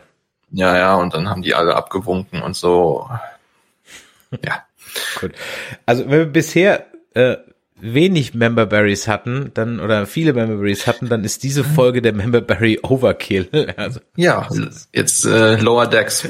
ja, jetzt jetzt ah, ist Definitiv. schon, und selbst und selbst für Lower Decks Verhältnisse ist wäre das schon eine der Top Top 5 Memberberries Folgen. Ja, es, es kommt äh, auf, auf eine Ebene, auf eine Stufe mit der einen Folge, wo sie bei diesem Sammler waren und alles da Ja, in den Regalen stimmt, lag. Und richtig, das genau. Ist, das ist, Wir, aber sie hat uns, und das kann, muss man jetzt mal vorwegnehmen, bevor wir jetzt wieder so negativ, sie hat uns durchaus Spaß gemacht. absolut, Schon beim ja, ersten absolut, Angucken. war, war war die beste Folge von den ja, war definitiv die beste. Aber ich weiß nicht, ob die Gründe, warum sie uns Spaß gemacht hat, jetzt so die guten waren, weil ich meine, das kippte alles ein bisschen. Äh, erstmal geht's wieder los mit Verdict, die ist nämlich wieder im Spiel mit ihrer Crew und diese Crew scheint jetzt dann doch alles aus Changelings zu bestehen. Ja. Warum die miteinander reden oder klicken, anstatt sich einfach zu verbinden, was viel schneller gehen würde, weiß ich nicht. Äh, Stattdessen herrscht jetzt irgendwie klingonischer Umgangston an Bord der Shriek. Das heißt, jeder, der auch nur irgendwie mal den Hauch einer Stimme erhebt, wird sofort irgendwie gekillt. Wo ich mir so denke, so Moment mal, war nicht die oberste Regel der, der, der, der Gründer, sich gegenseitig kein Leid zuzufügen? Das war doch die Maxime überhaupt. Und deswegen wurde Ode ja sogar extra verstoßen, weil er das gemacht hat. Also, korrigiert mich, falls das irgendwie mal aufgehoben wurde, aber ich kann mich da ehrlich gesagt nicht erinnern. Jetzt schreibt der Mr. Stocky, genau das war für mich das Zeichen, dass dies nicht normale Wechselbelger sind. Okay, ist die Frage, wo kommen sie her? Ist das vielleicht ein vom, ähm, vom, ich wollte schon sagen, vom Kollektiv, vom, wie heißt denn, große Verbindung getrennte? Sind die vielleicht deswegen, deswegen getrennt? Was ja auch interessant war, ist, dass sie von Brothers and Sisters spricht, wobei die ja eigentlich gar kein Geschlecht haben, sondern einfach existieren. Und dann habe ich mir so gedacht, so, warum nehmen die noch so eine Solid-Form an? Vielleicht, weil sie sich gedacht haben, wenn die rumwabern, sehen sie aus wie Jaffet aus Orville. Das wollten sie vielleicht auch nicht machen. Keine Ahnung. Ja. Also ich, ich hoffe, dass da noch irgendwie, dass da irgendwie noch eine Auflösung kommt, weil so habe ich mein Problem mit diesen Changelings. Ja, aber sie sind auf jeden Fall sehr entbehrlich. Also, sonst könnte man die ja nicht willkürlich erschießen. Kleiner Fun Fact am Rande, das Messer, mit dem sich äh, die Wettig übrigens die Hand jedes Mal absäbelt, äh, ist ein Prop aus Buffy the Vampire Slayer. Now you know. Ja, deswegen hört ihr diesen Podcast, damit ihr das morgen im Büro sagen könnt und ein bisschen angeben könnt. Und aus Nemesis, ganz genau. Also es ist ein, ein Dolch, der gerne mal wieder, äh, immer wieder verwendet wird. Gut, Auch also der war teuer. der war teuer, genau. Also Worf, Riker und Ruffy brechen jetzt also in diesen geheimen Geheimbunker ein. Ähm, von ist der jetzt von Sektion 31, ne? Ja, den kennen wir. Ja, sie, sie werden, Sektion 31 wird erwähnt. Äh, Weiker sah seine Frage, oder Sektion 31 mit einem Fragezeichen. Und dann dachte man schon, oh, doch mal einer, der das nicht kennt, ausgerechnet Weiker, aber äh, irgendwie wunderte er sich wohl nur, dass das alles wieder so öffentlich ist. Ja. Weil er dann, der kriegt irgendwie einen Vortrag von Worf. So, und jetzt musst du dir also vorstellen, da beamen jetzt, nehmen wir mal Ruffy außen vor, zwei der berühmtesten, bekanntesten Starfleet-Promis auf die geheimste Geheimstation und die KI erkennt die dann nicht. Okay. Ja. Ähm, ja, das ist ja ein dolles. Naja, tolles die, die. KI erkennt sie ja schon. Als Riker Die KI, Worf? Ja, echt? Ja, weil die KI Data ist und Ja, aber in dem Vorraum schon? in dem Vorraum nicht, aber nee, danach. meine ich ja. Also praktisch, du, du kommst Aber- da rein und dann müsstet ihr eigentlich so sagen, Tag, Commander Riker, hallo, Ex-Botschafter Worf oder was auch immer er ist. Keine Ahnung. Fand ich halt irgendwie komisch. By the way, was mir da so auffällt, ähm, war es nicht in der ersten Staffel vom Picard ein Ding, dass Picard keiner mehr kannte? Ja. Das, das war tatsächlich ein Ding. Das war doch ein Ding, ne, dass er so, Mhm. so eigentlich mehr oder weniger in der Versenkung verschwunden ist und jetzt äh, gibt's Bars, wo sein Fanart an der Wand hängt Ja, und seine Raumschiffe. und seine Raumschiffe von Eagle Moss. Es ist halt sehr, sehr schlecht, dass diese Firma pleite gegangen ist. Es wäre ein so, das hat's dann auch nicht mehr gerettet, wahrscheinlich. Ich Aber es war halt nicht. günstig, Budget, ne? Die Ja, günstig haben, genau. die, die Modelle. Na gut, also mit Hilfe des vom dem Vulkane, den wir gerade erwähnt haben, schmuggeln sich dann an Bord, können halt dann da eindringen. Ja, und jetzt geht's halt los, das äh, Easter Egg Feuerwerk. Ähm, wir sehen einen aggressiven Tribble. Das Genesis 2 Device, was eine unfassbar schlechte Idee ist. Also es ist auf der Skala der schlechten Ideen sehr, sehr weit oben. Äh, Du meinst das Device an sich oder was? Oder das da aufzubewahren? das, das, nochmal zu bauen. Es sei denn, wobei Sektion 31, die sind böse, die machen sowas. Ja, ja. Ähm, Ich glaube, Shinsons Waffe war da auch, zumindest sah das irgendwie so Mhm. aus. Ähm, äh, und dann Kirks Leiche, die haben den ausgebuddelt. Mhm. Und äh, laut irgendeiner einer Seite, die, die da genauer hingeguckt hat, auch der Körper von Archer. Du unterschreibst offensichtlich, wenn du ein Schiff mit dem Namen Enterprise kommandierst, irgendwo, dass du keine Beerdigung kriegst. Oder nur äh, eine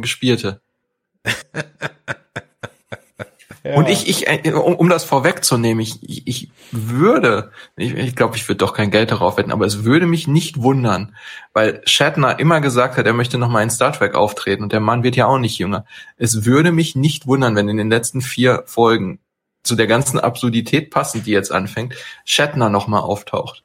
Ich würde, wäre Ja, nicht und, überrascht. Und, ich habe jetzt zwar eine Liste, wer ist der Bösewicht, aber Shatner füge ich jetzt noch hinzu. Mach mal. Aber also es würde mich nicht wundern. Also die Möglichkeit besteht oder sie haben die Tür geöffnet für irgendwelche Spin-offs und da kann er noch mal auftauchen. Nicht. Ja, also das sieht man alle, kommen wir dann später, sind wir noch in dem im Starfleet Museum, kommt ja noch viel mehr.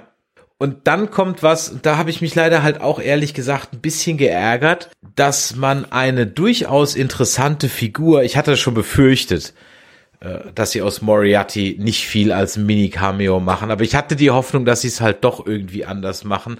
Und am Ende war halt Moriarty einfach nur Clickbait für den Trailer. Und sie hätten Moriarty nehmen können. Sie hätten Ja. Moriarty als KI nehmen können, weil Ja. sie haben diese kleine Kiste mit seinem ganzen Programm.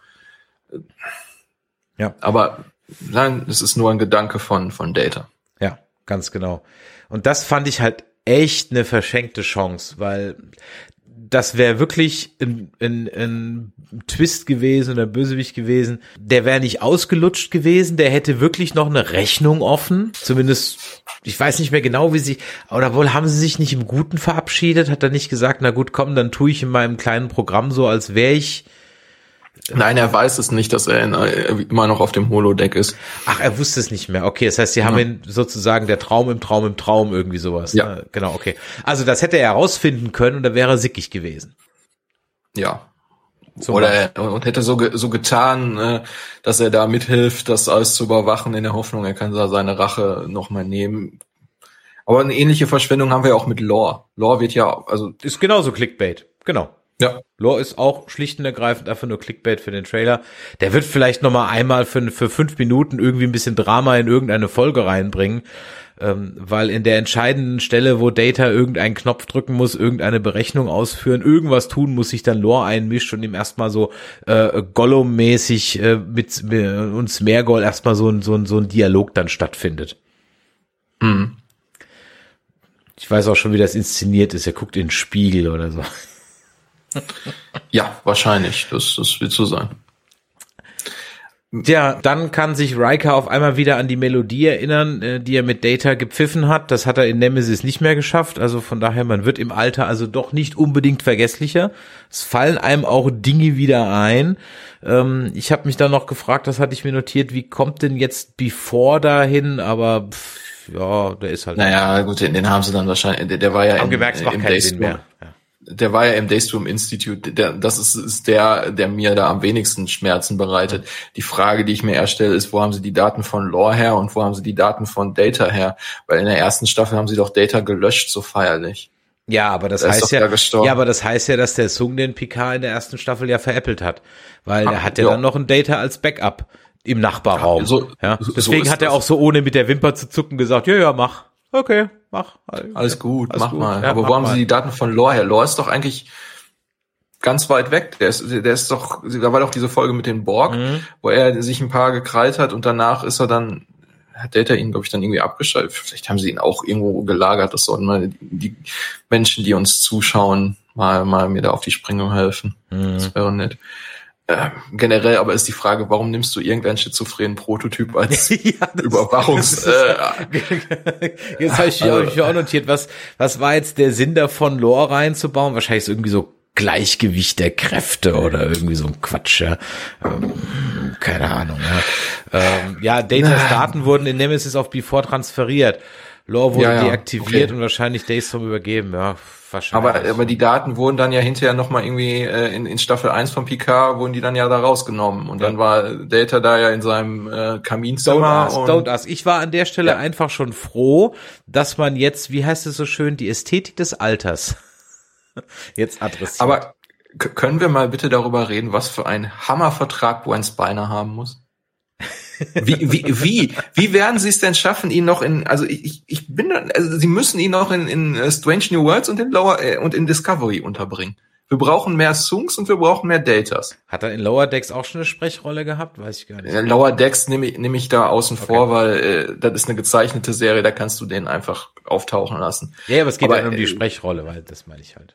Ja, aber, aber die gehen ja hin und, und erfinden einfach neue Songs, äh, um, um ihn nochmal auftauchen zu lassen. Ja. Das, das ist es. Und das ist bei einer animierten Serie einfacher. Das, das stimmt. Es wäre halt irgendwie mal ganz nett, wenn sie für diese immer gleich aussehenden Songs halt auch einfach mal, weißt du, sie droppen so viel Unsinn in Nebensätzen, dann können sie mal irgendwas reindroppen, so, äh, reindroppen, mal, mal irgendwie sowas erwähnen wie, ja, und die Songs waren Meister im Klon und deswegen sahen sie alle immer gleich aus. Dankeschön. Schalten Sie auch morgen wieder ein. Also als dann Data revealed wurde in seinem alten alter Ego, fand ich halt, dass er auch durchaus irgendwie so ein bisschen aussah wie Gary Oldman als Dracula. So. Aber wir, wir, müssen Gwen Spiner zugute halten, dass er es sehr schön geschafft hat, die verschiedenen Charaktere äh, mit Gesichtsausdrücken Ja. zu spielen. Also das, Absolut. das war, das war extrem gut. Das, das hat er schön gemacht. Das stimmt. Das stimmt. Ähm, greifen wir doch, bleiben wir jetzt einfach mal auf, auf, auf der Daystrom-Station, denn es kommt dann am Ende raus, also man nimmt dann Data mit an Bord der Titan, nachdem noch eine andere Wendung war, die wir, über die wir gleich noch sprechen werden, äh, und nimmt dann Data an, reaktiviert ihn, nimmt ihn dann mit an Bord der Titan, beziehungsweise nimmt ihn mit an Bord der Titan, rea- reaktiviert ihn dann dort. Und nachdem er dann sein Programm sozusagen wieder hochgefahren hat und rauskommt, dass Data jetzt auch sowas wie Picard ist, also so eine Art Replikant, Android, alternd, whatever, kommt raus, was jetzt die Wechselbelger auf der Station gesucht und geklaut haben, nämlich die Leiche von JL. Lassen wir das mal so wirken. Und jetzt komme ich zu meiner Theorie. Hau raus. Also, wir merken uns. Der Shaw hat ganz oft über Locutus gequatscht. Ich sage dir, die klauen die Leiche vom JL, weil sie einen Locutus bauen wollen, um die Borg zurückzuholen. Es gibt ja bestimmt noch böse Borg da draußen, die nicht jetzt alle Blümchen verteilen.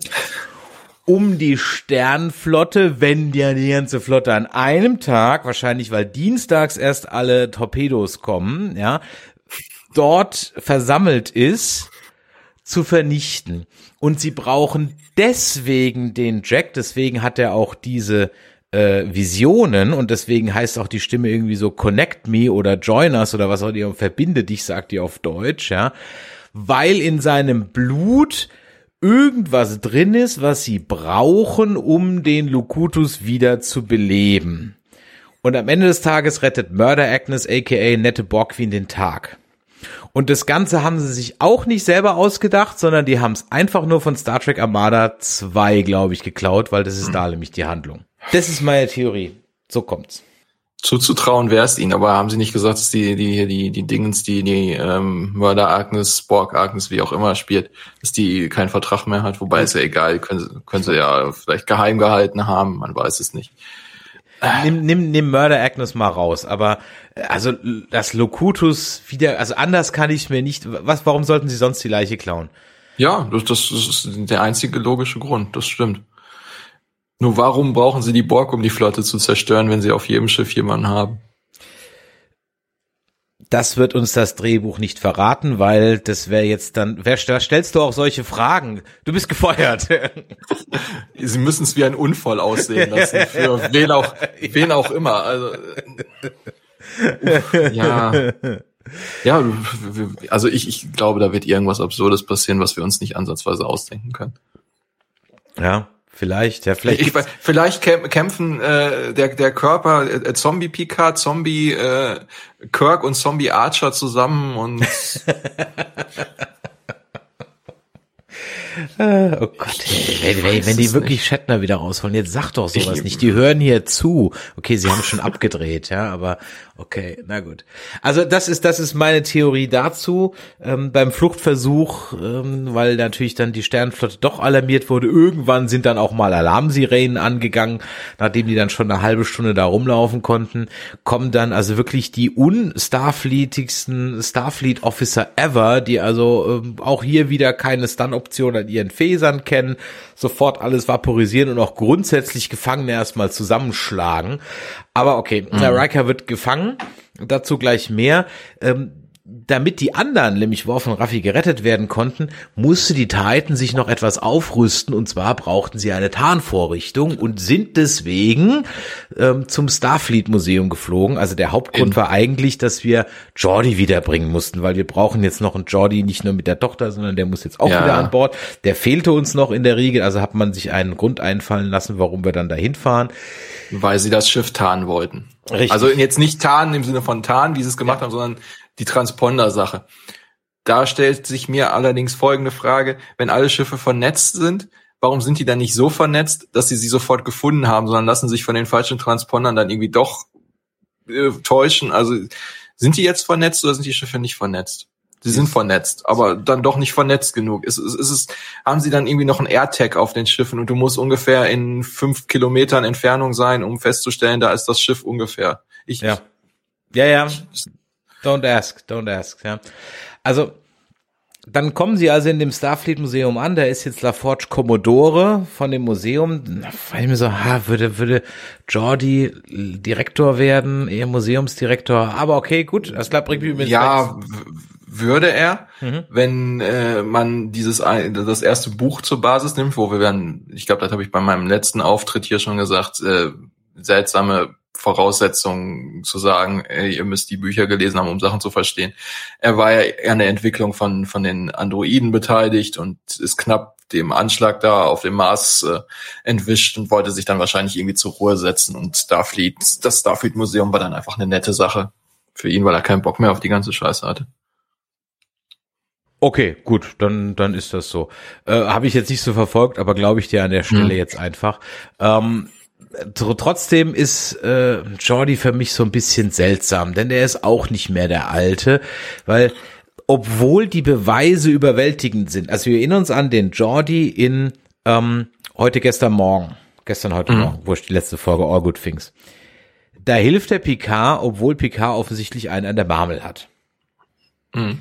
Hier hat offensichtlich keiner einen an der Klatsche und fantasiert sich was zusammen und er will erst überhaupt nicht helfen, weil seine Töchter ja in Gefahr sind. Aber, hm, Moment, erstmal sind seine Töchter in Starfleet, die haben es ja nicht ganz umsonst gemacht. Und zweitens, wenn er nichts macht, dann sind seine Töchter ja auch in Gefahr. Zwar eher auf so einer Metaebene, aber trotzdem, grundsätzlich trotzdem.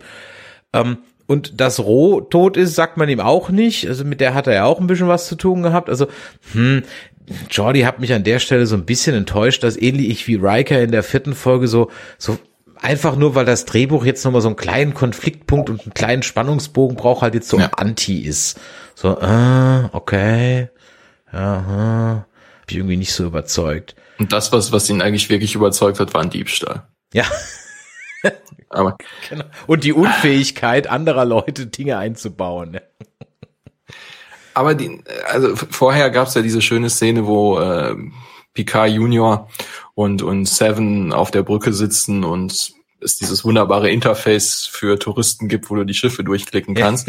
und parallel laufen dann die, die Töne der, der Titelmelodien von Deep Space Nine, Voyager ja. und TOS. Und die also ich fürchte, dass diese Szene das Highlight der ganzen Staffel sein wird und ich meine, sie machte einen emotional. Sie war schön. Das war eine nette Szene. Absolut. Ich fand sogar, dass die Schiffe ziemlich kurz im Bild waren. Ich hätte sie durchaus ein bisschen länger stehen lassen. Mhm. Ich fand die teilweise sehr kurz. Man hatte gerade so, ach, das ist die, ach, guck mal, ach cool, die, welche Enterprise? Oh, schon wieder weg. Ja. Ähm, ja, aber sie haben sich dann auch, sie, sie schaffen es ja nicht, solche Szenen zu machen, ohne sich dann wieder in die Scheiße zu reiten. Weil gut, die, die Enterprise, die 1701, die Originale war nicht da, dafür war ein anderes Schiff der, der Klasse. Aber es sah genauso aus wie bei TOS. Mhm. Exakt mhm. bei TOS. Während wir eine Serie haben, die vor TOS spielt, Strange New Worlds, wo das Schiff anders aussieht und sie genau die Enterprise wie aus Strange New Worlds in Staffel 1 als Projektion an der Decke hatten im Starfleet Headquarter. Ja. Wie wollen sie denn, also linker Reitersrum, rechter Reitersrum, die reden ja. nicht miteinander. Aber so. dann, dann trauen sie sich aber auch wieder nicht hinzugehen und da beim, beim Starfleet Museum mal hinzugehen und äh, einfach die aus, aus uh, Strange New Worlds zu nehmen. Hätte ich jetzt im Prinzip weniger Probleme mit gehabt, aber dann kann man natürlich die, die alten Fans nicht so anfixen wie jetzt mit dem. Ja, aber dann waren es halt am Ende auch nur drei Sekunden oder so, ne? Also. Ja. ja. Beide Designs, schreibt der Mr. Stocky, sind kanonisch nur der Optik geschuldet. Ja, aber für eins muss man sich mal innerhalb seines Universums muss er sich mal für eins mhm. entscheiden. Also ich kann nicht dauernd wechseln. Es ist ja okay, dass beide in, in, sich kanonisch sind, aber das muss dann, das eine sollte dann, finde ich, wenn ich sowas mal würde ich sagen, okay, entweder wir entscheiden uns jetzt für ein Design und das ziehen wir durch und wir wechseln das nicht locker munter. Ich meine, sie haben ja dann nicht Enterprise draufgeschrieben, sondern haben halt irgendwie USS Schnubbeldubbel draufgeschrieben, okay. Mhm. Ähm, wahrscheinlich haben sie es deswegen gemacht, aber ich habe mich halt, wie ich da bin ich auch bei dir, ich habe mich für ein Design entschieden, vor allem, weil ich es ja in Staffel 1 ja schon gezeigt habe. Und, und wir werden in, in Strange New Worlds sollte es ein Wii-Fit der, der 1701 geben, ein riesige, eine riesige Meuterei haben, wenn man ihnen ihre äh, Kreuzfahrtschiffkabinen wegnimmt und sie in diese kleinen Kabinen steckt, die wir in der Originalserie hatten. Allein, dass, dass Pike seine Küche verlieren wird, ist eine furchtbare Katastrophe. Wahrscheinlich, wahrscheinlich fackelt er das halbe Schiff ab, was dann zur Folge führt, dass die Regularien geändert werden und ab sofort kein offenes Feuer mehr erlaubt ist. Ist ja alles okay, wenn man immer von Anfang an gesagt hätte, alles ist ein Reboot. Ja.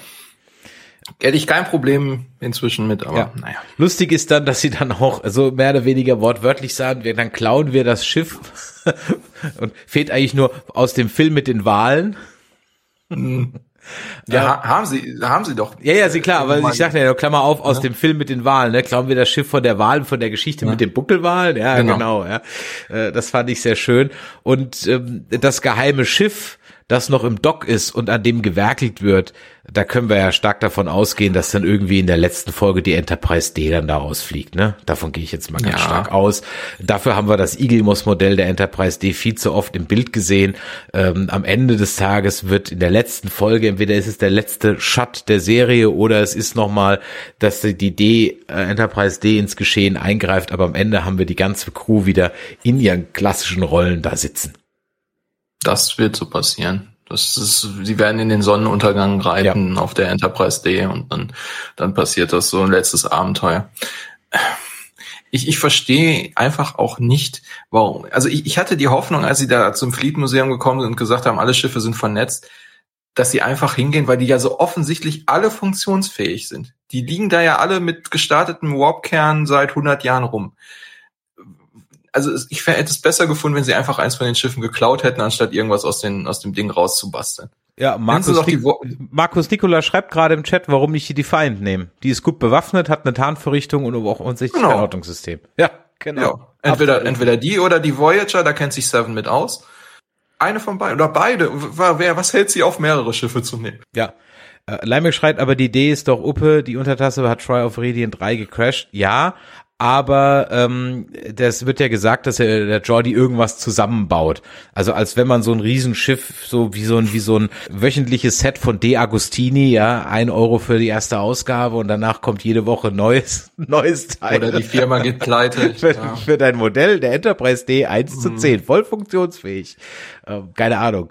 Äh, dachte, Naja, gut, du, du du hast die Roboter, die kleinen, die da um die Schiffe rumfliegen, oder er Stimmt, hat sich genau. irgendwelche äh, synthetisch äh, Datas gebastelt und was weiß ich. Ja, Egal. Sie, sie, sie klauen ja dann also die Tarnvorrichtung aus der Bounty, also aus dem Bird of Prey, den Kirk und Co. in dem Film mit dem Walen äh, dann genommen hat. Und ja, auch da hatte ich halt wieder das Gefühl, äh, sie haben halt auch sich nicht nochmal den Film angeguckt, sondern auch hier wieder einfach Top Ten äh, äh, äh, Szenen von Star Trek Filmen genommen. Denn das Ding kann eigentlich so auch nicht mehr funktionieren, weil ich glaube, sie hatten auch nur noch drei Tage Energie, weil sie erklären ja, weißt du, und das ist halt eben der Punkt. Ich würde mich da, ich würde das gar nicht erwähnen, wenn sie nicht explizit sagen würden, dass sie dieses Schiff ewig gesucht haben, weil es ewig getarnt war und sie haben es dann irgendwann gefunden. Das soll halt so ein Gag sein. Aber dann denke ich mir so, ja, ich weiß, das soll lustig sein, ha, ha, ha, ha, ha. Aber es gibt halt eben es wird halt explizit im Film erwähnt, dass sie nur für drei Tage Energie haben, glaube ich, ähm, deswegen gar nicht so lange getarnt bleiben können und der eine Zeitsprung hat so viel Energie gekostet, wenn sie jetzt zurückfliegen, dann hätten sie eigentlich gar keine Energie mehr. Also warum sollte das Schiff dann jetzt noch ewig getarnt da auf dem Meeresgrund liegen? Das ist das abgesehen. Und dann, dann stimmt halt auch alles im Grunde genommen nicht. Ne? Dann wird dann gesagt, oh, wir müssen uns enttarnen, um zu beamen. Nee, musst du nicht. Nee, ja gut, musst du kann, kannst nicht. du ja. damit kannst du damit begründen, dass das, äh, die Tarnvorrichtung eben nicht für die Titan gemacht Okay, ist. gut. Okay, damit, damit äh, können wir es noch leben. Aber ich meine, ganz ehrlich, eine 100 Jahre alte Tarntech, die funktioniert doch sowieso nicht mehr. Also ich meine, die ist ja sowieso sofort. Abgesehen davon warpen sie rein und tarnen sich dann erst. Also Ja, und zwar direkt vor die Schwelle. Ja. Wobei ist ja auch wieder schön, dass alles so in zwei Minuten Gehdistanz, also das Stück hätte man laufen können. Aber du, man, das, das mit der Tarnvorrichtung hättest du überhaupt nicht gebraucht. Das ist einfach nur ein Gag. ja, genau. Ist einfach nur ein Gag. Und dass dann auch Jordi so einen riesen Fass drumrum macht. Also wenn ich mich recht entsinne, ist der Vertrag, dass die Föderation keine Tarnvorrichtung haben kann, doch mit den Romulanern geschlossen worden, oder? Ja. Meines Wissens gibt's die Romulaner nicht mehr. Also, who the fuck cares? Aber gut, okay. Da weiß halt der linke Reitersrum nicht, was der rechte. Schön fand ich, oder weiß ich nicht, was heißt schön? Also was, was ich wirklich ganz witzig fand, ist, dass der Shaw dann so starstruck war. Von, Ähm, von LaForge. von LaForge, Mhm. ja. Ähm, ich hatte allerdings vorher gar nicht so mitgekriegt, dass der, also natürlich öffnet der die Klappen der Warp-Gondel. Und, aber es wird dann vorher irgendwie explizit gesagt, dass er so Ingenieur war. Ja. Ja, okay, dann, dann habe ich das vergessen. Okay, alles klar. Gut. Bei, bei der Szene, wo er da von, von äh, Ah ja, okay. der Schlacht von, von Wolf äh, 359 und so weiter, dass, dass er da in der hintersten Ecke von dem Schiff als Ingenieur war. Hm, okay. Ja, Ja, wurde. Gut, okay. Ja, also das nur ist, ist es halt ein Action-Piece. Alles gut, wir brauchen jetzt nicht, nicht alles zu analysieren, aber es sind halt so Sachen, wo ich so denke, so, ah, es kann's, also nichts davon, was wir gerade besprochen haben, ist ja nicht leicht anders lösbar. Es ist ja nicht so, dass man sagen kann, das muss so gelöst sein. Anders kann ich diese Szene, die Sequenz nicht auflösen, sonst macht es keinen Sinn mehr. Und ich mir so, ah, es ist eigentlich gar nicht so schwer, das anders aufzulösen. Da bedarf es gar nicht viel für. Das ist aber so ein, so ein Ding, das zieht sich halt einfach durch und da wiederholen wir uns. Na gut. Egal. Kommen wir zum Ende dieser Folge 6. Der Riker, habe ich gerade gesagt, wird gefangen genommen. Ähm, hinter der Gefangennahme steht aber dann die Vedek, die jetzt dann auch ein vollwertiger Changeling ist. Das war ja noch nicht so ganz klar. Sie hat aber vorher noch die Losung ausgegeben, sie solle von allen, habe ich das glaube ich richtig in Erinnerung, von allen ähm, rund um Picard die Liebsten und alles, was ihnen nahe steht, raussuchen. Und natürlich haben sie sich dann äh, Diana Troy auch rausgesucht. Ich gehe davon aus, dass sie jetzt kein Changeling ist, weil das könnte der Riker ja sofort wissen. Also sie braucht ja nur telepathisch mit ihm kommunizieren und dann weiß er ja, ob sie echt ist oder nicht. Also ich gehe davon aus, dass die echt ist. Ja. Aber wäre es, also es fällt mir gerade so zwischendurch mal ein. Sie haben bei, bei TNG sehr lange daran gearbeitet, Troy von schmückendem Beiwerk zu einer seriösen, ähm, zu einem seriösen Teil der Crew zu machen, mit der Uniform etc. etc. Und jetzt ist der erste Auftritt nur noch als hilflose Geisel, die äh, wieder gerettet werden muss. Also ich hoffe, das ändert sich noch. Stimmt. Ich hoffe, sie trägt noch mal irgendwas, was Gutes dabei und ist nicht da einfach nur die hilflose Ehefrau. Die Damsel in Distress, ja. Das, das hätte sie in der Tat wahrlich nicht verdient. Da hast du vollkommen recht. Stimmt, habe ich noch, noch gar nicht gesehen. Ja.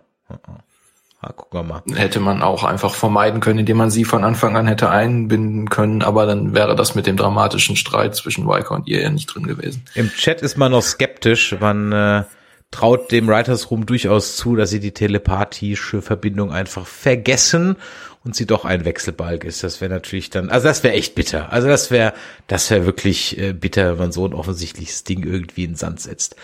Naja gut, jetzt habe ich mir noch mal aufgeschrieben, wer oder was ist jetzt der Böse. Ich habe ein paar ähm, Notizen. Gul Dukat, aka ein Paargeist, würde so zu diesen roten Augen passen und dem ganzen Feuergedöns. Im Chat fiel auch schon Armus, aber der, nee, dieses komische Ölwesen, das Tascha ja auf dem Gewissen hat, also, nee, der ist zwar auch ziemlich mighty, aber das glaube ich nicht. Ich könnte mir ja noch vorstellen, dass äh, sie Selah wieder aus der Kiste holen. Wird auch gerade im Chat geschrieben, Subcommander Selah. Dass die vielleicht noch eine Rechnung offen hat. Also die hat auf jeden Fall noch eine Rechnung mit Picard offen. Also sie haben sehr oft, oft betont, dass sie nicht vorkommen wird. Äh, also schon wieder so oft, dass man davon ausgehen könnte, dass sie vorkommt. Ich wollte. Jetzt müsste mal irgendjemand ähm, retrospektiv Denise Cosbys Insta-Account beziehungsweise Twitter-Account checken, um mal zu gucken, ob die irgendwann Also vor einem halb, dreiviertel Jahr mal ein paar Tage irgendwie nicht sonderlich aktiv war oder so. Vielleicht ist es auch die Rache von Cisco. wir, wir haben das so, so, ich meine, da kannst du genauso gut sagen, die, wie die Enterprise D taucht am Ende auf, weil sie so oft geteasert wurde. Wir haben äh, die Schlacht geteasert bekommen und Lokotus, da kann sich auch, äh, auch äh, Cisco nochmal rächen. Ja, vielleicht, wer weiß. Naja. Ich sag mal so, wir haben jetzt, ja, ich, ich, ich, nochmal. Es war jetzt, glaube ich, kleinlicher, als wir es in der Tat empfunden haben. Trotzdem ist es mir immer wichtig, dass mir auch, also ich brauche das für mich zum Aufschreiben und ich muss da mal drüber reden, ich muss es mal loswerden, ich brauche jemand, der mir da als Ja-Sager und Stichwortgeber zur Verfügung steht, ja. Hast, Gerne. du, hast du wunderbar gemacht heute, ja. Schön. Deswegen habe ich aber auf irgendeine verquere Art und Weise Spaß dran und ich glaube, viele von den Dingen, die ich heute gesagt habe und auch letztes Mal gesagt habe, hätte ich nicht gesagt, wenn die ersten zwei Staffeln nicht einfach so beschissen gewesen wären. So unglaublich rotziger Scheißdreck und so eine Verschwendung von Lebenszeit, das mich so sauer gemacht hat, dass ich einfach meine, mein, meine, mein, mein, mein Credit Score bei denen, der ist halt immer noch beim, jetzt gerade mal bei null. Also wir haben es jetzt von minus 10 auf null ausgeglichen und jetzt können wir mal gucken, ob wir das wieder ins Plus kriegen. Es hat für mich einfach so viel versaut, dass ich diesen Machern dahinter nicht mehr traue. Ja, der Metallas, der äh, Metallas, der, der, der hat jetzt da weiß Gott schon das schon viel besser gemacht, aber das, was wir gerade vorhin schon gesagt haben, alles, was gut ist, sind Member Berries und sind nicht Ideen, die von den aktuellen Machern gemacht wurden. Es ist nur recycelt und look hier, look hier, look hier, look hier, look hier. Schau da, guck da. Denk nicht drüber nach, hier schon wieder das nächste Member. So ein bisschen wie bei J.J. Abrams, der dich auch zuschlägt ähm, mit äh, Szenen, Effekten und Bombast, damit du bloß nicht drüber nachdenkst, dass das, was du gerade fünf Minuten vorher gesehen hast, alles ziemlicher Quatsch war und überhaupt nicht zu dem passt, was gerade eben ist. ich glaube trotzdem, dass das von allen neueren Track-Sachen noch das ist, zu dem ich wahrscheinlich vielleicht irgendwann noch mal zurückkehren werde. Trotzdem, ganz ehrlich, wenn ich irgendwie überlege, ich würde mir eine, ich schaue mir eine alte Folge an, DS9 oder das oder so, dann will ich immer noch die alte, im Moment immer noch die alte Folge zurückkommen. Und wenn ich den äh, einen Satz noch sagen darf, was es halt, was Star Trek halt leider nicht mehr schafft und auch das nicht. Und das mag bei vielen da draußen bestimmt anders sein. Ich weiß, dass das bei vielen anders ist. Aber Star Trek packt mich im Moment null emotional. Weißt du, was mich gerade emotional richtig pack, gepackt hat? Die dritte Staffel von Orville. Und zwar nicht nur in mhm. einer Folge, sondern in locker drei, vier Folgen. Und das schafft Star Trek leider schon sehr lange nicht mehr. Und auch diese PK-Staffel schafft es nicht. Sie werden es vielleicht in der letzten Folge schaffen, wie du gerade eben gesagt hast, äh, äh die alte Crew steht auf der Brücke der D und dann ne, dritter Stern von links und dann fliegen sie in Sonnenuntergang. Haken dran. Das mag noch mal ein bisschen Wehmut sein. Prodigy wird im Chat gerade geschrieben, habe ich immer noch nicht gesehen, muss ich endlich mal machen. Du Aber musst es nachholen, definitiv. Die Realserien packen mich einfach nicht mehr emotional. Und wenn ich dann halt eben die dritte Staffel von The Orville jetzt mir nochmal, äh, die ich jetzt gerade jetzt vor ein paar Tagen beendet habe, mm. da waren so viele Folgen dabei, die wirklich, also wo ich wirklich gerührt, äh, mitgefiebert habe, äh, emotional bewegt war, wo ich mir gedacht habe, boah, war das, war das gut. Und das war nicht die Action-Krach-Bumm-Folgen, ganz im Gegenteil. Ja, allein die, allein der Story Arc um Bortus Tochter. Wahnsinn. Auf jeden Fall. Wahnsinn.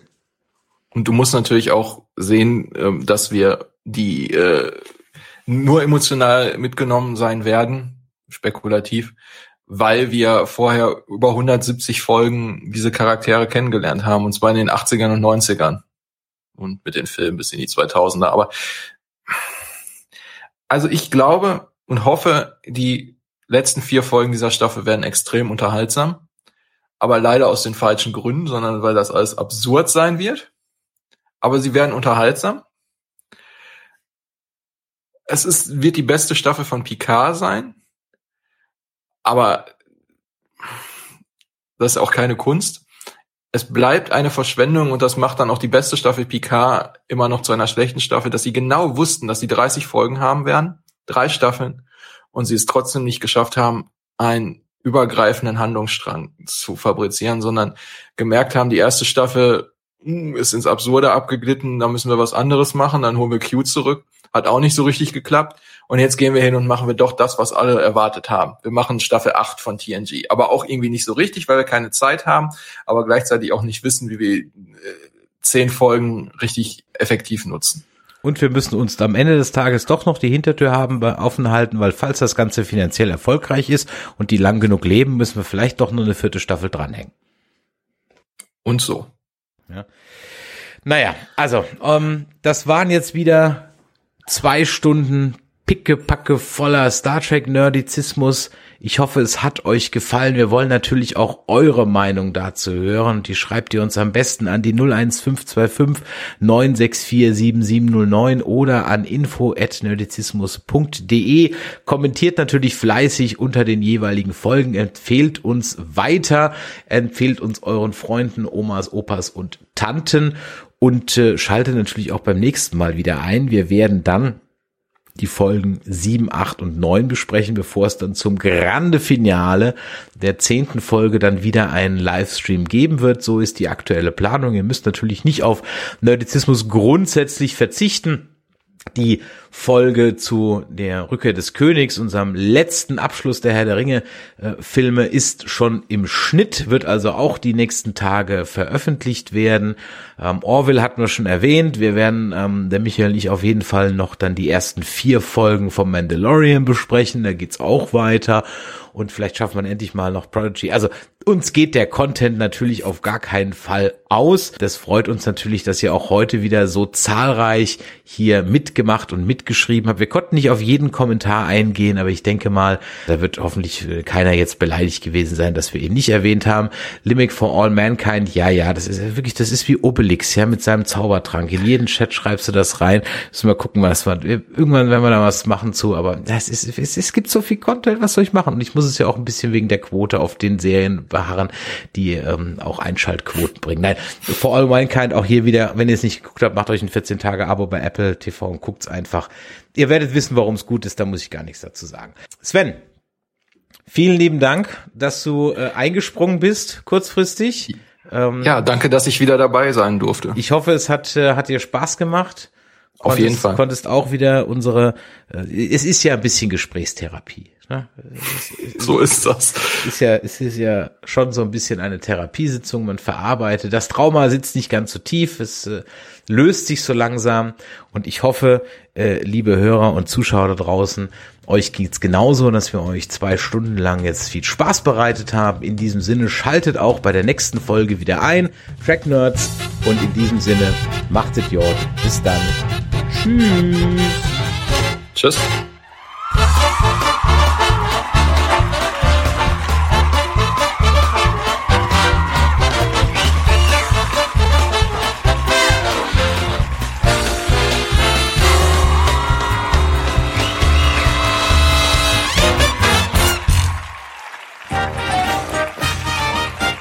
Eine Produktion des Podcast Imperiums.